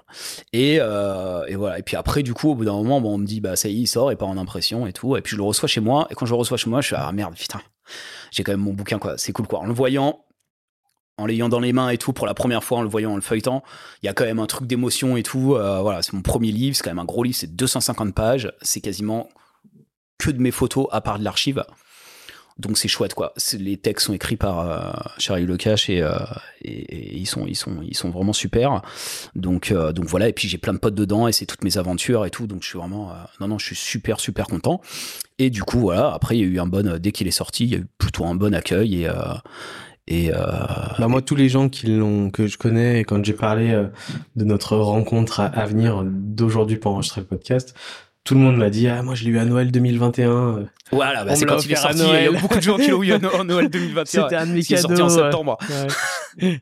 ah oui, c'était c'était euh, c'était un peu l'objectif et du coup euh, du coup voilà super euh, non non super expérience après on a fait quelques allers-retours bon bah tu te balades donc c'est EPA qui l'édite hein, c'est une filiale d'Achète donc je suis allé dans les locaux d'Achète deux trois fois pour aller checker un peu voir éventuellement dire ce qui pouvait me déplaire ils s'étaient mis à faire, par exemple, ils ont fait des transformations euh, sur mes photos couleurs. Moi, j'étais, euh, non, en fait, moi, c'est moi qui fais les transfos, en fait. Et, euh, et puis voilà. Mais sinon, non, non, sinon, super bien passé, nickel, bel accueil. j'ai plein, plein de gens sur Insta qui kiffent, qui me disent qu'il est génial, qu'il est top et tout. Finalement, c'est un des premiers bouquins shopper en France, hein, je crois. Hein. Donc, donc voilà. Et puis surtout, témoin un peu d'une époque donnée, quoi. 2010-2020, quoi. Hein, c'est ça, hein, c'est les moments où j'ai shooté et, euh, et puis un petit peu partout dans le monde. Donc on voyage quand même un petit peu. Hein. On va au Japon, on va en Belgique, en Angleterre, en Espagne, en Italie, euh, en Californie. Euh, donc voilà. Ouais, non, non, je pense que moi sur les retours que j'en ai eu sur sur tout ce qui est photo et tout, enfin, je pense que ouais, c'est une une belle encyclopédie qui qui qui pose un peu vraiment plein de choses. Enfin, tu vois, il n'y a pas de il y a pas qu'un style, il y a pas parce qu'on dans, dans, le chopper il y a plein de choses. Et, et même moi, quand je l'ai regardé, tu vois, euh, c'est, euh, j'ai, le côté cool du livre qui euh, devient vintage, je trouve, à l'époque où on est. On je regarde Ah des photos sur Insta, bah, tu sais, on regarde des photos sur son téléphone, quoi. Plus qu'on regarde Ah oui, des photos. oui, oui, Tu vois ce que je veux dire? D'avoir un livre papier Ouais. où tu le tournes les pages et tu vois des photos. Ouais. Et bah, tu vois, j'ai apprécié ça parce que je scrollais pas mon écran. Oui, c'est clair, bah, c'est appréciable, hein, joli. Ouais. Donc, euh, tu vois, tu avais le côté où tu touchais euh, quand même la matière, tu touchais une, une feuille imprimée. Ouais. Euh, C'est un, gros bouquin, comme tu dis, un joli bouquin. Et c'est ça, moi, que j'avais bien apprécié, c'est de tourner des pages, être posé et me dire, je suis pas sur un écran de téléphone et avec, euh, avec euh, tout ce qui euh, il y a de plus euh, folklore un peu euh, dans les shops et dans ce qu'on peut retrouver. Donc, ouais, c'est pas, c'est pas parce qu'on enregistre un podcast ensemble, forcément. euh, sinon, je serais pas, je t'aurais pas proposé si j'aimais pas ce que tu faisais. donc, euh, donc voilà, mais les, photos sont, sont, sont incroyables. Franchement, Bah, après, il y a un autre truc cool dans le bouquin, enfin moi que j'apprécie et qui a été vachement induit du coup par ma, avec ma colla- collaboration avec Sortine Analf et SIC, c'est-à-dire que hum, moi, il y a eu un moment donné quand même où j'ai envie, où tu as envie en tant que photographe de tourner un peu vers ceux qui ont entre guillemets la fame quoi. Enfin les, euh, tu vois, je me rappelle avoir proposé, euh, je voulais faire un shoot avec les Cycle Zombies et j'avais proposé à SIC. Et il me dit, euh, déjà l'accueil des, des Cycle Zombies quand je suis allé voir, c'était Wills. Je leur dis, oh, voilà, je bosse avec Certain Analf, est-ce que ça vous dit qu'on fasse des taufs quand je vais en Californie, genre cet été ou un truc comme ça Ouais, machin. Et puis il se retourne, le gars, et puis il parle à un de ses potes, et il dit, genre, c'est. Euh, genre, c'est cool. Alors, il y a une expression américaine, je me, rappelle plus exactement, un truc un peu badass. Genre, euh, genre c'est cool ou c'est de la merde, le, mag en demandant à un de ses potes euh, hollandais. Et il dit non, non, ça va, c'est cool et tout. Donc les gars, ils disent bon, bah vas-y, écoute, euh, passe nous voir, tu vois, on verra. Tu sais, à la cool, un peu à la rage. Je dis, bon, ok, très bien. Et puis moi, je propose à, à Sik, tu vois. Et il me dit, ah, c'est quel zombie tu sais, Il me dit, euh, tourne voix partout, tu vois. Je suis sûr que tu vas me trouver quelqu'un d'autre mille fois mieux, quoi, en fait. En vrai, il avait raison. Et c'est vrai que moi, je me suis. dans le bouquin, il n'y a pas de gens qui sont spécialement connus, en fait. C'est monsieur tout le monde. Et je trouve que c'est aussi ce qui le rend cool, c'est-à-dire qu'on on va pas dans la facilité, si tu veux, aller shooter, comme le font quand même beaucoup les mags aujourd'hui, la célébrité qu'il y a, parce qu'il a une Harley, il est célèbre, machin, ou le gros préparateur, ou machin, tu vois. J'ai que des mecs qui sont discrets, qui, qui, qui, qui pas trop sur la toile, euh, qui font leur truc dans leur coin. Et du coup, c'est vraiment une. euh, c'est un peu de. Bah, du coup, c'est, je sais pas, c'est plus intime et tout, quoi. Et je me dis que pour le lecteur, il va vers quelque chose qu'il a pas a potentiellement pas vu sur Insta. Ouais, non, mais ça c'est sûr. C'est là où je te disais que tu vois, il y avait une différence avec euh, avec Insta parce que mine de rien, comme tu dis, hein, ceux qui s'intéressent un petit peu à ça et qui euh, et, et qui aiment ça et qui regardent ça avec les médias qu'on a aujourd'hui, t'arrives quand même souvent à retrouver euh, ouais les- ce qu'on disait les brailles d'Indian Larry, les les shops de de tous tous- tous ces mecs là super connus et et c'est vrai que c'est appréciable. euh, parce que ça a un coût, un bouquin aussi, tu vois, euh, Insta c'est gratuit. Acheter un bouquin, ça a un coût surtout aujourd'hui. forcément surtout aujourd'hui donc c'est appréciable en plus d'y retrouver euh, d'y retrouver ouais, des choses que tu vois pas tous les jours quoi et du coup ça te donne envie euh, moi du, en, en en prévoyant ce, ce week-end et cet enregistrement ensemble. Du coup je l'ai je l'ai ressorti je l'ai refeuilleté et tout. Et tu vois j'ai repris c'était drôle parce que je me suis dit euh, j'ai repris plaisir à le, à le re-regarder tu vois. Je l'avais forcément lu quand je l'avais acheté et quand j'avais regardé euh, quand j'avais tout. Et là j'ai eu plaisir à À le- redécouvrir un à peu. redécouvrir, Ouais. à retrouver des photos, me dire ah ouais putain ouais putain ouf ce shop il est ouf. Ouais. Mais, euh, Je, devrais l'ouvrir plus souvent alors. bah ouais après toi c'est encore un autre niveau, c'est toi qui as fait les photos. Bah donc, ouais, euh, ouais, mais de temps en temps, bah si après, de temps en temps, tu sais, quand je fais des books, des machins, je replonge un peu sur certaines images, c'est quand même des souvenirs, c'est quand même. euh, Il y, a eu y, y a vraiment des moments cool. euh, Je sais que j'ai passé des. Enfin, je sais qu'il y a eu une. J'ai quand même une période de ma vie où j'arrivais à shooter ces trucs. J'ai presque l'impression que, genre, elle est derrière. euh, je suis un peu nostalgique de ça, quoi. J'ai l'impression presque que je la retrouverai plus, en fait. Ok, je comprends. J'ai, j'ai pour être complètement transparent avec toi, j'ai, euh, j'ai. Après c'est très subjectif je pense. J'ai eu des, des, par contre des retours un peu moins sur euh, tout ce qui est écrit que sur les Ah, ok. Bah écoute, c'est pas ma partie, donc ça va. Ouais. voilà. J'ai j'ai eu des, des gens qui m'ont dit que c'est voilà par rapport à eux qui euh, qui faisaient pas mal de bouquins, qu'ils étaient. Mais je pense que c'est très subjectif Ouais, ça. mais après, il y avait, On c'est vrai que chez l'éditeur, il y avait un peu un parti pris. EPA, c'est la filiale qui fait toute la, hum, qui fait tous les, tout ce qui est bateau, bagnole, moto, machin, un truc comme ça. Donc, et ils, ils ont eu un, le parti pris de parler un peu de, voilà, de l'aspect historique et je crois de l'aspect beaucoup technique, en fait. ça, c'était pas forcément ce qui me plaisait le plus, mais bon, on peut pas tout le temps tout choisir. C'est ça. En fait, je savais pas comment tu l'avais.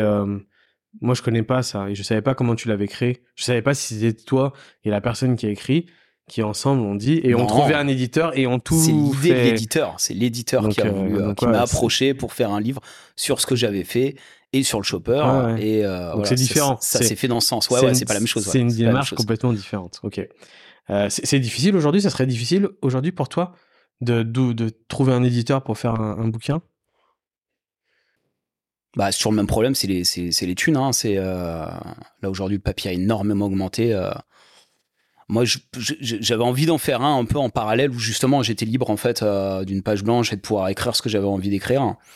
Et là, tu dois, tu me dis c'est la thune, c'est que tu dois avancer de l'argent quand tu fais ça? Bah, Non, mais il faut choper, euh, si tu veux, pour faire un truc un peu plus d'auteur, euh, pour montrer le travail un peu plus d'auteur, tu vois, à côté un truc un peu plus d'auteur, il faut trouver un petit éditeur qui aura, qui aura peut-être pas forcément le budget et tout, quoi. Donc je me suis puis de toute manière, je pouvais pas me lancer là-dedans tant que le, bouquin existait. Je pourrais, c'est un truc que je pourrais commencer à faire en fait maintenant, maintenant qu'il est sorti un peu depuis quelques temps. Mais l'éditeur, moi, m'avait dit, bah non, attends, tu bouges pas une oreille, euh, tu sors ce livre, tu vois, tu vas pas m'en sortir un autre juste à côté avec un autre éditeur. Ouais. Clairement. Je peux comprendre. oui, forcément. Faut un peu de temps cette expérience t'a quand même euh, quand même plu du coup euh... ouais elle m'a plu c'est une super expérience euh, ça m'a apporté euh, ça m'a permis de de rencontrer aussi plein de gens avec toutes les histoires de signature ça ça puis je sais pas c'est quand même un kiff d'avoir ces photos dans un livre. C'est je te dis hein, la première fois où je l'ai vu t'as limite une petite larme à l'œil tu vois t'es la merde puis fier un peu de son travail et tout, quoi. Même si c'était déjà quand même le cas avec notamment Sortin Alf qui me laissait vraiment une. Euh, une. Euh, une. Euh, ouais, ouais, une belle. Enfin, j'ai j'ai toujours eu un bel espace et tout dans Sortin Alf et tout quoi mais là c'était vraiment la, la consécration donc c'est chouette quoi et après ça a, ça a contribué un peu à éteindre mon travail c'est à dire que d'un coup il y avait presque une page qui se tournait genre bah ça y est tu vois c'est enfin tu vois c'est fait Ouais, t'as, J'ai fait mon bouquin, tu vois, donc bah, je fais quoi maintenant, tu vois? Et en fait, je me suis dit, bah non, faut continuer. Et après, moi, je travaille maintenant sur un autre truc, c'est euh, les tatoueurs qui ont des shoppers. J'ai commencé ça un peu avec Freeway, c'est Freeway qui m'a un peu lancé là-dedans. Et, euh, et je, ça m'a, je sais pas, ça m'a plu et je, trouve, je me suis dit, le sujet est rigolo. Et, euh, et dans mes potes anglais, de, toute manière, il y avait pas mal de mecs qui avaient des shoppers qui étaient tatoueurs. Hein. il y en avait déjà une bonne partie. Et voilà, donc je bosse un peu là-dessus en ce moment et je me balade, je cherche. Euh, alors j'ai beaucoup fait la France. Il faudrait que je retourne un peu à l'étranger pour, euh, pour aller fouiner ça. Mais il y a beaucoup de tatoueurs qui ont des, des, des, super shops. Donc je me suis dit que ça pouvait bien se marier et ça pouvait faire un nouveau livre. Ok.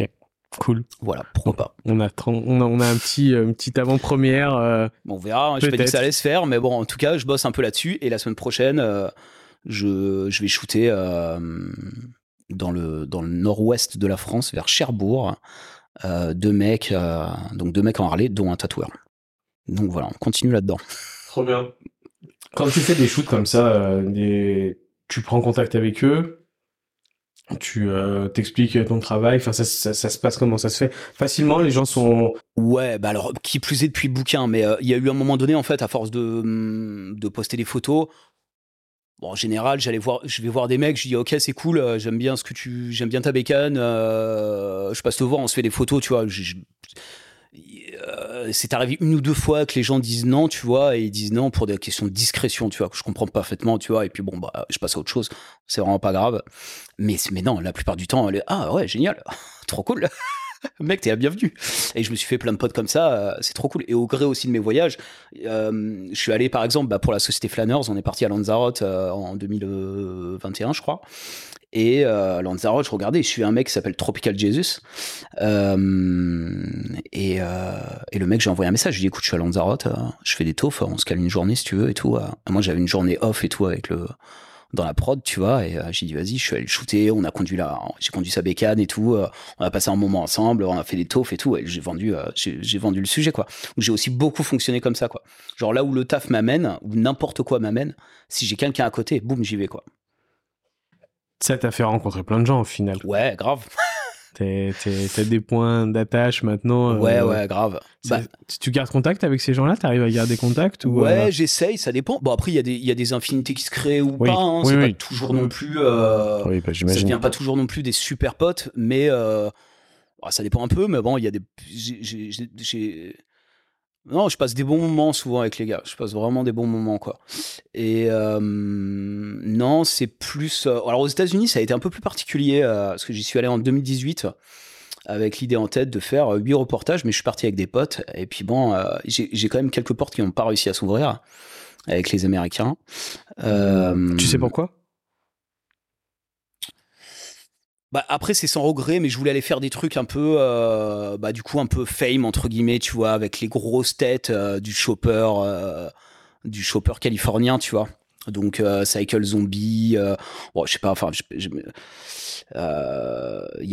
voulais faire le Death Valley Run qui était qui était organisé par un mec dont j'ai oublié le nom qui est décédé, mais qui est dans le film, qui est dans le film qui est sorti. Merde, je perds tous les noms. le super film sur les choppers qui est sorti, je me rappelle plus, 21 Days Under the Sky. Voilà, il est dedans, euh, je me rappelle, je me rappelle plus de son prénom. Et euh, voilà, bon, ça, j'ai jamais eu de réponse pour ça, ça n'a jamais fonctionné. Il est sur Amazon, hein, ce film. Hein. je crois. Non je pense qu'il est sur. Oui, sûrement. Ouais, ouais, il était sorti en DVD et tout. Ouais, je crois que c'est. Bref. Et du coup, voilà, donc ça a été un peu plus dur. Euh, j'ai donc Will, qui tient le shop Trico à, à Los Angeles euh, qui m'a qui m'a accueilli euh, avec qui j'ai fait des photos et qui ont été très très cool. C'est lui qui m'a un peu chapeauté d'ailleurs hein. il m'a un peu pris sous, euh, sous, sous son aile quand j'étais là-bas et m'a montré un peu des, des gars et tout. Et voilà. Mais après du coup ça m'a aussi orienté à ne pas aller vers tous ces mecs qui étaient connus. Et finalement c'est pas plus mal. Il y a une nana que j'avais trouvée sur Instagram. On a réussi à faire des photos. J'ai Café Racer qui m'avait dit ah mais il y a un mec qui s'appelle Kyo et tout qui pourrait être intéressant pour moi et tout il fait de la Harley pareil, assez discret. J'avais vu ses motos, mais je n'en avais pas trop entendu parler parce qu'il est très discret. Et j'ai eu la chance d'aller le shooter. Et pour moi, c'est un génie de la moto. C'est incroyable ce qu'il a construit. Et euh, alors, cette journée-là, je me suis senti béni, quoi. Je me suis dit, merde, là, j'ai accès à. Ce mec me fait confiance, il me donne accès à son garage. Euh, il fait ce que je lui demande, tu vois, de faire, euh, déplacer les motos et tout. Et, et le mec, moi, j'ai jamais trop entendu parler de lui. Mais par contre, je connais toutes ses motos, quoi. Et ces motos, elles sont ouf, quoi. Donc, euh, donc ça, c'était chouette. Et, finalement, euh, ce voyage, s'est transformé comme ça, finalement, à faire des, euh, des petits shoots avec des gens qui n'étaient pas, qui étaient pas connus. Et je suis, revenu avec des trucs chamés, quoi. Tu vois, ça me fait penser à, à Price me supplie. Je sais pas si tu ouais, bien sûr. Et tu sais, ils font les vidéos YouTube My Garage. Ils vont dans des garages de gars qui sont justement pas des gars connus, mais qui sont des petits préparateurs. Et, ouais, c'est ça. Et, ça me fait penser, j'ai l'impression que tu me racontes un épisode que je regarde d'eux, où c'est pareil, je me dis, mais ce mec, tu sais, il est peut-être au fin fond de, de je sais ouais, pas euh, bled dans, dans sa petite ville. Ouais, c'est ça, il a de l'or au bout des doigts, quoi. Et, puis il a des motos et il fait des trucs incroyables. Et, ça, là-dedans, euh, je pense que tu l'as aussi un petit peu en France, mais à une échelle. Euh, bah si, moi je peux parler de mon pote Lapin. Euh, moi, j'avais des potes à Angers et je dis, bah tiens, euh, je connaissais le mec qui, qui fait Rad Laser, qui fait du cuir. Voilà. On se connaissait, on s'était croisés sur des trucs 4h10 euh, et puis voilà. Et un jour, je suis allé à Angers, je suis allé voir et il me dit, ah bah, il y a mon pote lapin qui vient et tout. Donc le mec en question vient et il se trouve que je dois dormir chez lui parce que je cherchais un endroit où crécher. Et donc il m'accueille et on est resté super potes, on est resté super potes et lui il a commencé un peu à rentrer dans le chopper. À la base il est peintre et il commence à construire ses motos et il part de rien. Et aujourd'hui euh, il est en voie pour le Born Free aux États-Unis. Et le mec a une ascension euh, monstrueuse parce qu'il fait un taf de ouf. C'est lui qui a fait ma, c'est à lui que j'ai confié ma peinture euh, sur ma moto. Et je suis, et je dois y retourner d'ailleurs au mois d'octobre pour aller shooter une de ses motos, une qu'il a faite et la sienne, plus son garage qui s'est construit et tout quoi. Et ce mec-là, il est tout discret et il est dans son coin et il parle à peine, il parle pas forcément très bien anglais. Il est sur tous les événements, il y est encore ce week-end sur tous les événements anglais et tout machin. Et, euh, c'est une, belle ascension parce que son taf est ouf. Parce que juste son taf est ouf en fait. Il travaille trop bien, il est méticuleux, euh, il, a, il a bon goût. Euh, donc, donc, donc, en fait, il cartonne. Et j'étais trop trop content de le connaître quand, quand il était connu de, de, de, personne en fait. C'est un mec chambé, au passage. Très drôle. non, jamais. Alors on attend. Euh, parce qu'avec mon pote euh, Nico, euh, qui c'est un peu mon acolyte avec qui je, je, je, voyage un peu tout le temps dans le milieu du shop, on attend de voir. Mais s'il y va, on en parlait là il y a 15 jours, on buvait une bière à côté là. On dit mec, tu pars, on part, c'est sûr quoi. On t'accompagne quoi.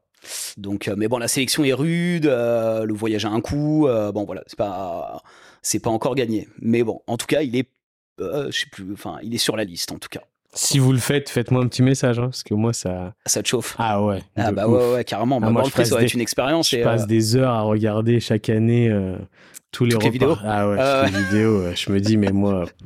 Oui, oui, ça serait chambé. Ça serait chambé, ça serait chambé. Ouais. Ça doit et effectivement, ouais, on y va direct. Surtout, ça fait longtemps que je suis pas allé en Californie. Du coup, je suis allé en 2018. Après Covid et tout machin, euh, j'ai pas, si je suis pas retourné plus longtemps, j'ai très envie d'y retourner. Ok.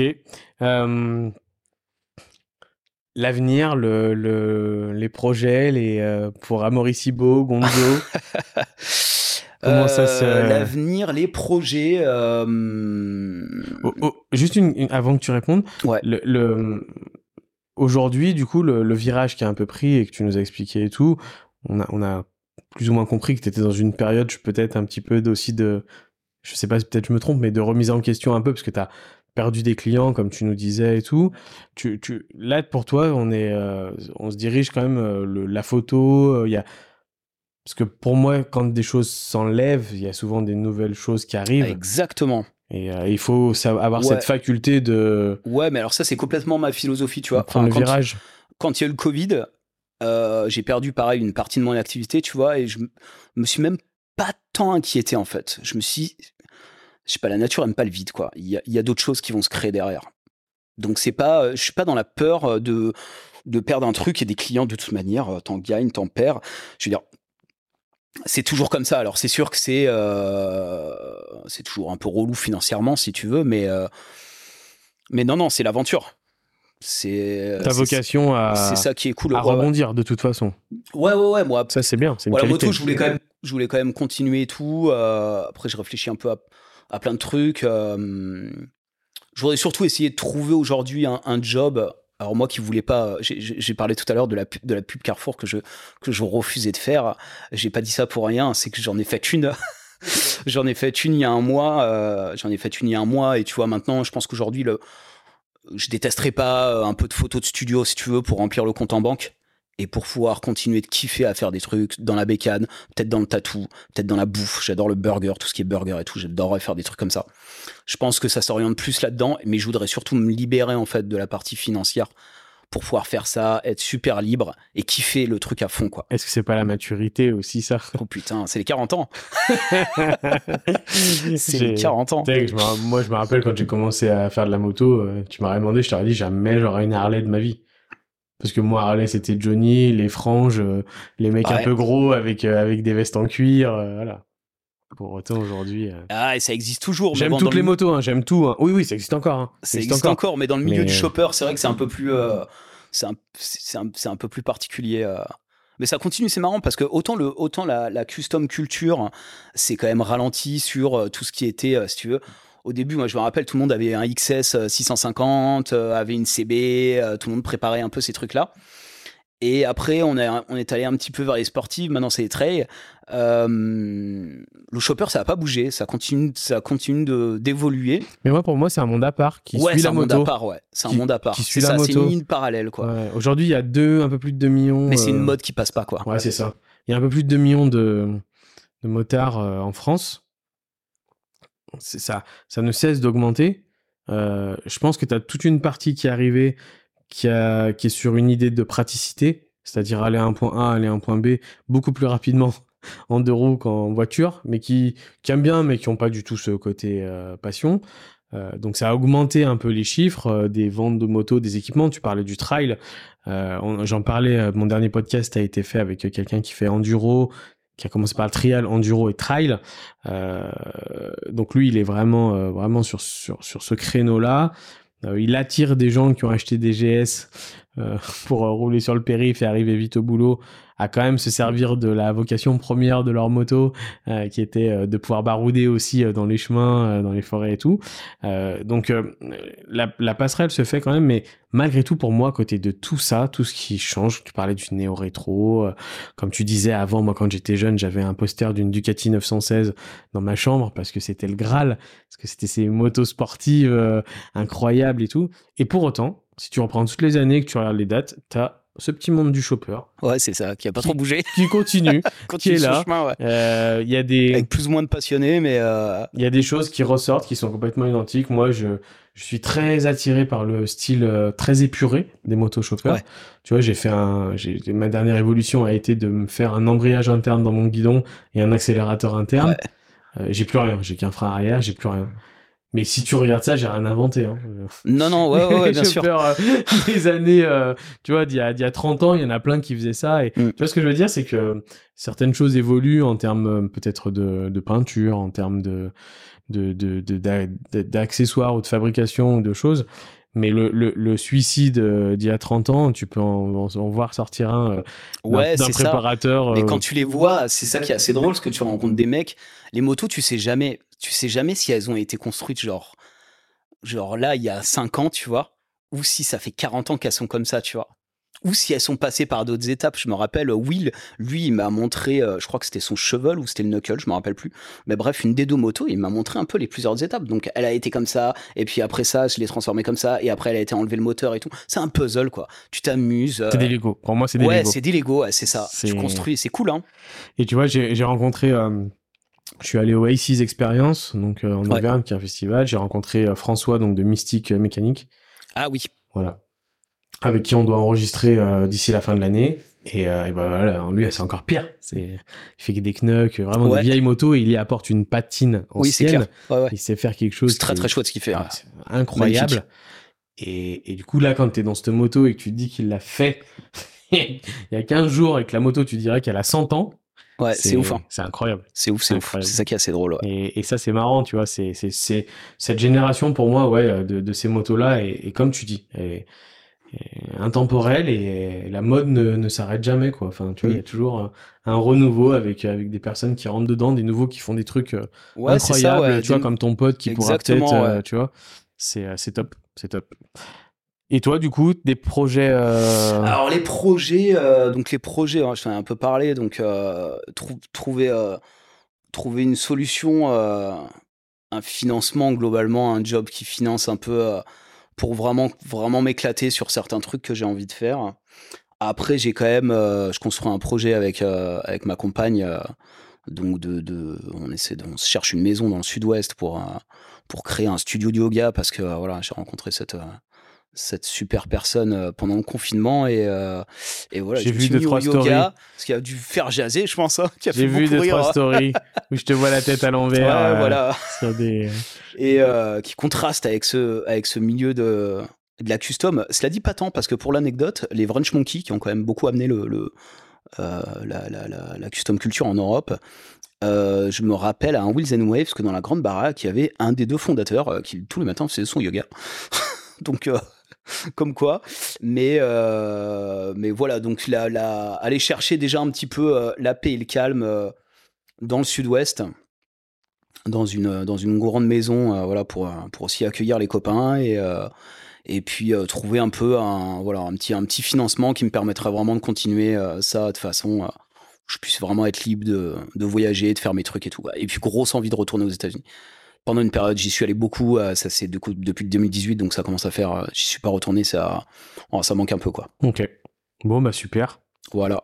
Merci pour ton partage, Amaury. Bah, je pense qu'on a fait le tour. Ouais, ouais, ouais. On, a fait aurait pu parler encore pendant des heures. C'est ça. J'avais là les histoires à raconter, mais bon. Et eh ben, tu vois, je me dis un épisode 2 euh, d'ici quelques temps avec des nouvelles choses. Ouais, pourquoi pas. Pourquoi, pas, pourquoi Parce que c'est toujours agréable. Et puis en plus, tu as une expérience, du coup, encore plus large que ce que je pensais j'imaginais bien que voilà tous ces shoots, toutes ces photos, mais tu vois derrière il y a une histoire et il y a il y a un truc encore plus cool moi que je trouve génial c'est tu vois quand tu me dis que les choses que tu as fait en Angleterre tu y allais avec ton shop et tout machin ouais ouais ouais tu vois des fois derrière bah, photographe il y a une espèce de on peut on peut y amener un espèce de confort aussi tu vois c'est quelque chose de de de, de matériel enfin tu vois il y a il y a et du coup, on va se dire, le gars a pris l'avion, il est allé là-bas, il avait pris contact avec les gens, euh, il s'est posé, il a fait ses photos et tout. Euh. et en fait, toi, pas du tout. Et dans l'esprit shopper, pour moi, du coup, on se rend compte que tu l'as photographié et tu l'as aussi bien photographié parce que je pense que tu le vivais dans la vie de tous les jours aussi. Ouais. Ben c'est différent. Du coup, c'est marrant. Si tu me permets une dernière anecdote. Allez-y, allez, vas-y, vas-y, vas-y, avec plaisir. Euh, au dernier, alors non, pas au dernier Wilson Way, celui d'avant, celui de l'année dernière. Donc, je suis parti toujours avec mon pote Nico. Euh, et puis, euh, je passe par le, par le village et je croise le mec avec qui j'ai commencé la photo, donc Yann Morvan, qui est là-bas, qui est, qui est avec. qui vend des bouquins du coup autour de la moto aussi donc voilà il est là-bas et on discute et tout machin. Et puis moi, je suis euh, à un moment un peu de déprime euh, où le taf euh, forcément roule pas très très bien. Et puis et puis je le vois lui à je sais plus quel âge, 68 ans, un truc comme ça, tu vois, qui est là. Ben là, moi j'étais à, Stalingrad avec les camés. je retourne en Ukraine, shooter ça, machin. Tu vois, il est encore sur tous les fronts et je suis là. Je sors de cette discussion super enrichissante mais dépité en me disant mais c'est pas possible, j'y arriverai jamais, c'est pas possible. Tu vois, c'est mec, une légende quoi. Et, euh, et je me rappelle, donc on quitte le truc avec mon pote pour aller faire je sais pas quoi d'ailleurs, et on marche et tout machin. Et je croise euh, des gars qui sont passés par là, qui sont de Lyon, là, euh, merde, des potes de, Tommy, qui sont passés à la maison avec Bastien, et je, je, crois ces deux mecs en triomphe, qui ont deux triomphes noirs. Et, je les vois et tout machin, et puis je leur dis merde, je dis gars, vous avez pas genre une demi-heure, une heure là devant vous et tout machin. Vous, mes gars, ils sont cool, vous avez un look de ouf et tout. On se fait un shoot quoi. Et le mec, bah, ouais, vas-y, tu vois, pas de problème, tu vois. Et on se lance, donc vraiment à l'improviste, quoi. Et on se lance euh, dans, dans, le shoot de ces deux bécanes. Et je dis à mon pote, Nico, du coup, j'étais gonflé à bloc. Et je dis, ah putain, vas-y, je suis motivé de ouf, on va faire des images de malade et tout. Et euh, j'ai un de mes potes qui m'avait prêté une bagnole. Et bon, une sombre histoire, on avait crevé le matin, des galères, euh, ça ne s'arrête pas, tu vois. Et, euh, et voilà, il y a un pot de peinture dans le coffre, tu vois, et on le sait, on a un peu tout déménagé pour sortir à la route de secours, voilà, on le sait, voilà, on commence le shoot. Et au bout d'un moment, j'ai le mec qui s'arrête, euh, Bastien, et qui me dit, mais mec, il y a la, y, a, un truc qui coule de ta voiture. Et, et le pot de peinture, en fait, on a roulé dans tout Biarritz avec un pot de peinture qui était renversé et qui tombait par le trou on avait retiré la roue de secours par le trou, si tu veux. Et euh, donc il y avait de la peinture partout et tout, et on a repeint Biarritz, euh, voilà. Et après on a fini par se poser dans un coin, tout nettoyer, à côté de la ride. On a fait le shoot. J'avais de la peinture plein les mains. Euh, enfin voilà, on a fait ce shoot comme ça, un peu à l'arrache. Euh, voilà, de la peinture plein les mains et après euh, on a dû aller tout nettoyer, tout machin. Enfin, voilà, c'est une drôle, encore une drôle d'anecdote que je raconte dans, dans un des derniers euh, sorties Nanalf. Et, euh, et voilà, et comme quoi des shoots comme ça à l'improviste, et tout, ah, c'est comme ça, c'est les meilleurs, quoi. et du coup, autant dire que mon article, il était tout trouvé. Ouais, oui, bah forcément, c'est sûr que ouais, si t'as rendez-vous dans un studio, euh, tu montes euh, dans un immeuble, que tu shootes euh, dans une, voilà, des lumières, des choses, tu vas avoir moins de choses à raconter que au eh bord de la route. eh oui, c'est clair. À arrêter des gars et C'est clair, c'est clair. Mais c'est sûr. Mais je pense que, ouais, comme tu dis, j'espère que tu vas trouver ce qui va te, te, entre guillemets, te faire vivre d'un côté, mais je pense ne pas t'empêcher de continuer à vivre ça parce que je pense que tu vois souvent quand je fais des podcasts avec les gens selon ce qu'ils font après il y a souvent un fil conducteur et quand on a commencé à parler que tu m'as raconté le petit Amaury euh, qui faisait n'importe quoi euh, avec ses potes euh, dans le garage avec une mobilette au final, c'est celui qui a grandi et qui fait des photos en mettant de la peinture un peu partout dans Biarritz, tu vois. Ouais. Un peu plus sage, un peu plus fatigué, mais Effectivement, c'est le même, ouais. Un peu plus grand, mais c'est le même. Et c'est, je pense que c'est ce que t'es vraiment. Oui, Après la maturité, les enfants et l'âge, t'as bah, dit que, ouais, il y a un moment, faut. Ça va pas tout euh, arranger non plus, hein, mais bon. non, mais qu'à un moment, il faut payer les factures, comme on dit. C'est ça, ouais, il faut payer les euh, factures. C'est sûr, un peu plus de responsabilité, mais bon. Mais en tout cas, bravo pour ton parcours. Bah écoute, c'est gentil. C'est, tu vois, je savais pas encore euh, toute ton histoire et elle est plutôt incroyable. Je suis content, j'adore. Moi, tu vois, de mon côté, j'adore être témoin de ça. Tu vois, toi, t'adores mettre un cliché euh, sur des choses que, que avec ton œil d'artiste que tu vois et pouvoir avoir ce, ce, ce moment-là que tu as capté et que tu as immortalisé dans le temps. Et moi, j'adore euh, écouter et, être témoin des histoires des gens, tu vois. Bah, et de savoir de, du petit Amaury jusqu'à au photographe que tu es devenu, du livre que tu as fait, toutes ces choses-là. J'adore ça sur la parole et sur l'idée d'avoir euh, voilà un moment, bam, bloquer ton histoire et qu'elle va rester du moins euh, enregistré euh, quelque part. C'est ça, mais c'est la magie un peu du podcast, je trouve. C'est un peu ce qu'on retrouve, euh, c'est ce qu'on n'entend jamais ailleurs, un peu. Comme si on était. génial. Et ce que j'adore, c'est que les gens pourraient être assis à côté de toi et, t'écouter tous les trois. Et c'est moi, c'est ce que je veux retranscrire. Et je pense que là, avec ton histoire, en tous les cas, et tout ce que tu nous as raconté, c'était super. Donc, je te remercie énormément. Avec plaisir. Du partage. Et puis, vous pouvez suivre du coup sur ton Insta.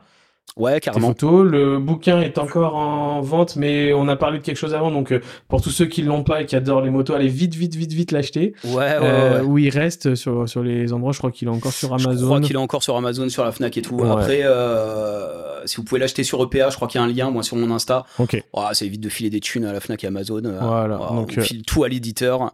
Allez sur, sur EPA, sur le. Qui en a plus besoin que. que... Que ces gros groupes.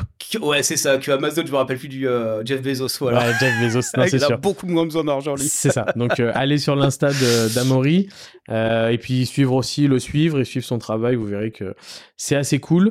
Euh, merci de m'avoir accueilli chez toi. Tu, on remerciera aussi ta conjointe du coup qui était là, qui m'a très bien accueilli. Et puis, je te dis à très bientôt. Et puis, Ça marche. pas se recroiser plus tard.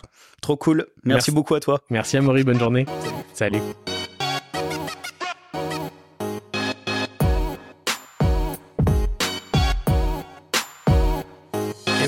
C'est le moment où la balade se termine. Mais ce n'est pas une fin, c'est un nouveau départ pour nous. Nous avons partagé des histoires incroyables, découvert des univers fascinants et j'espère que cela vous a autant inspiré que moi. Alors, que diriez-vous de faire partie de notre équipage passionné? N'oubliez pas, l'aventure continue grâce à vous. Partagez cet épisode avec vos amis, motards, laissez vos commentaires pour nous dire ce que vous avez aimé ou ce que vous voulez entendre dans le futur.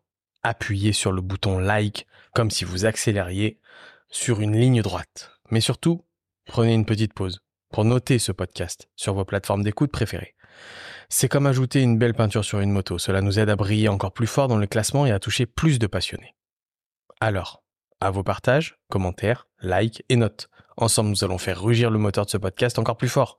Restez connectés pour la prochaine étape de notre aventure. Rendez-vous sur la route. Bye bye.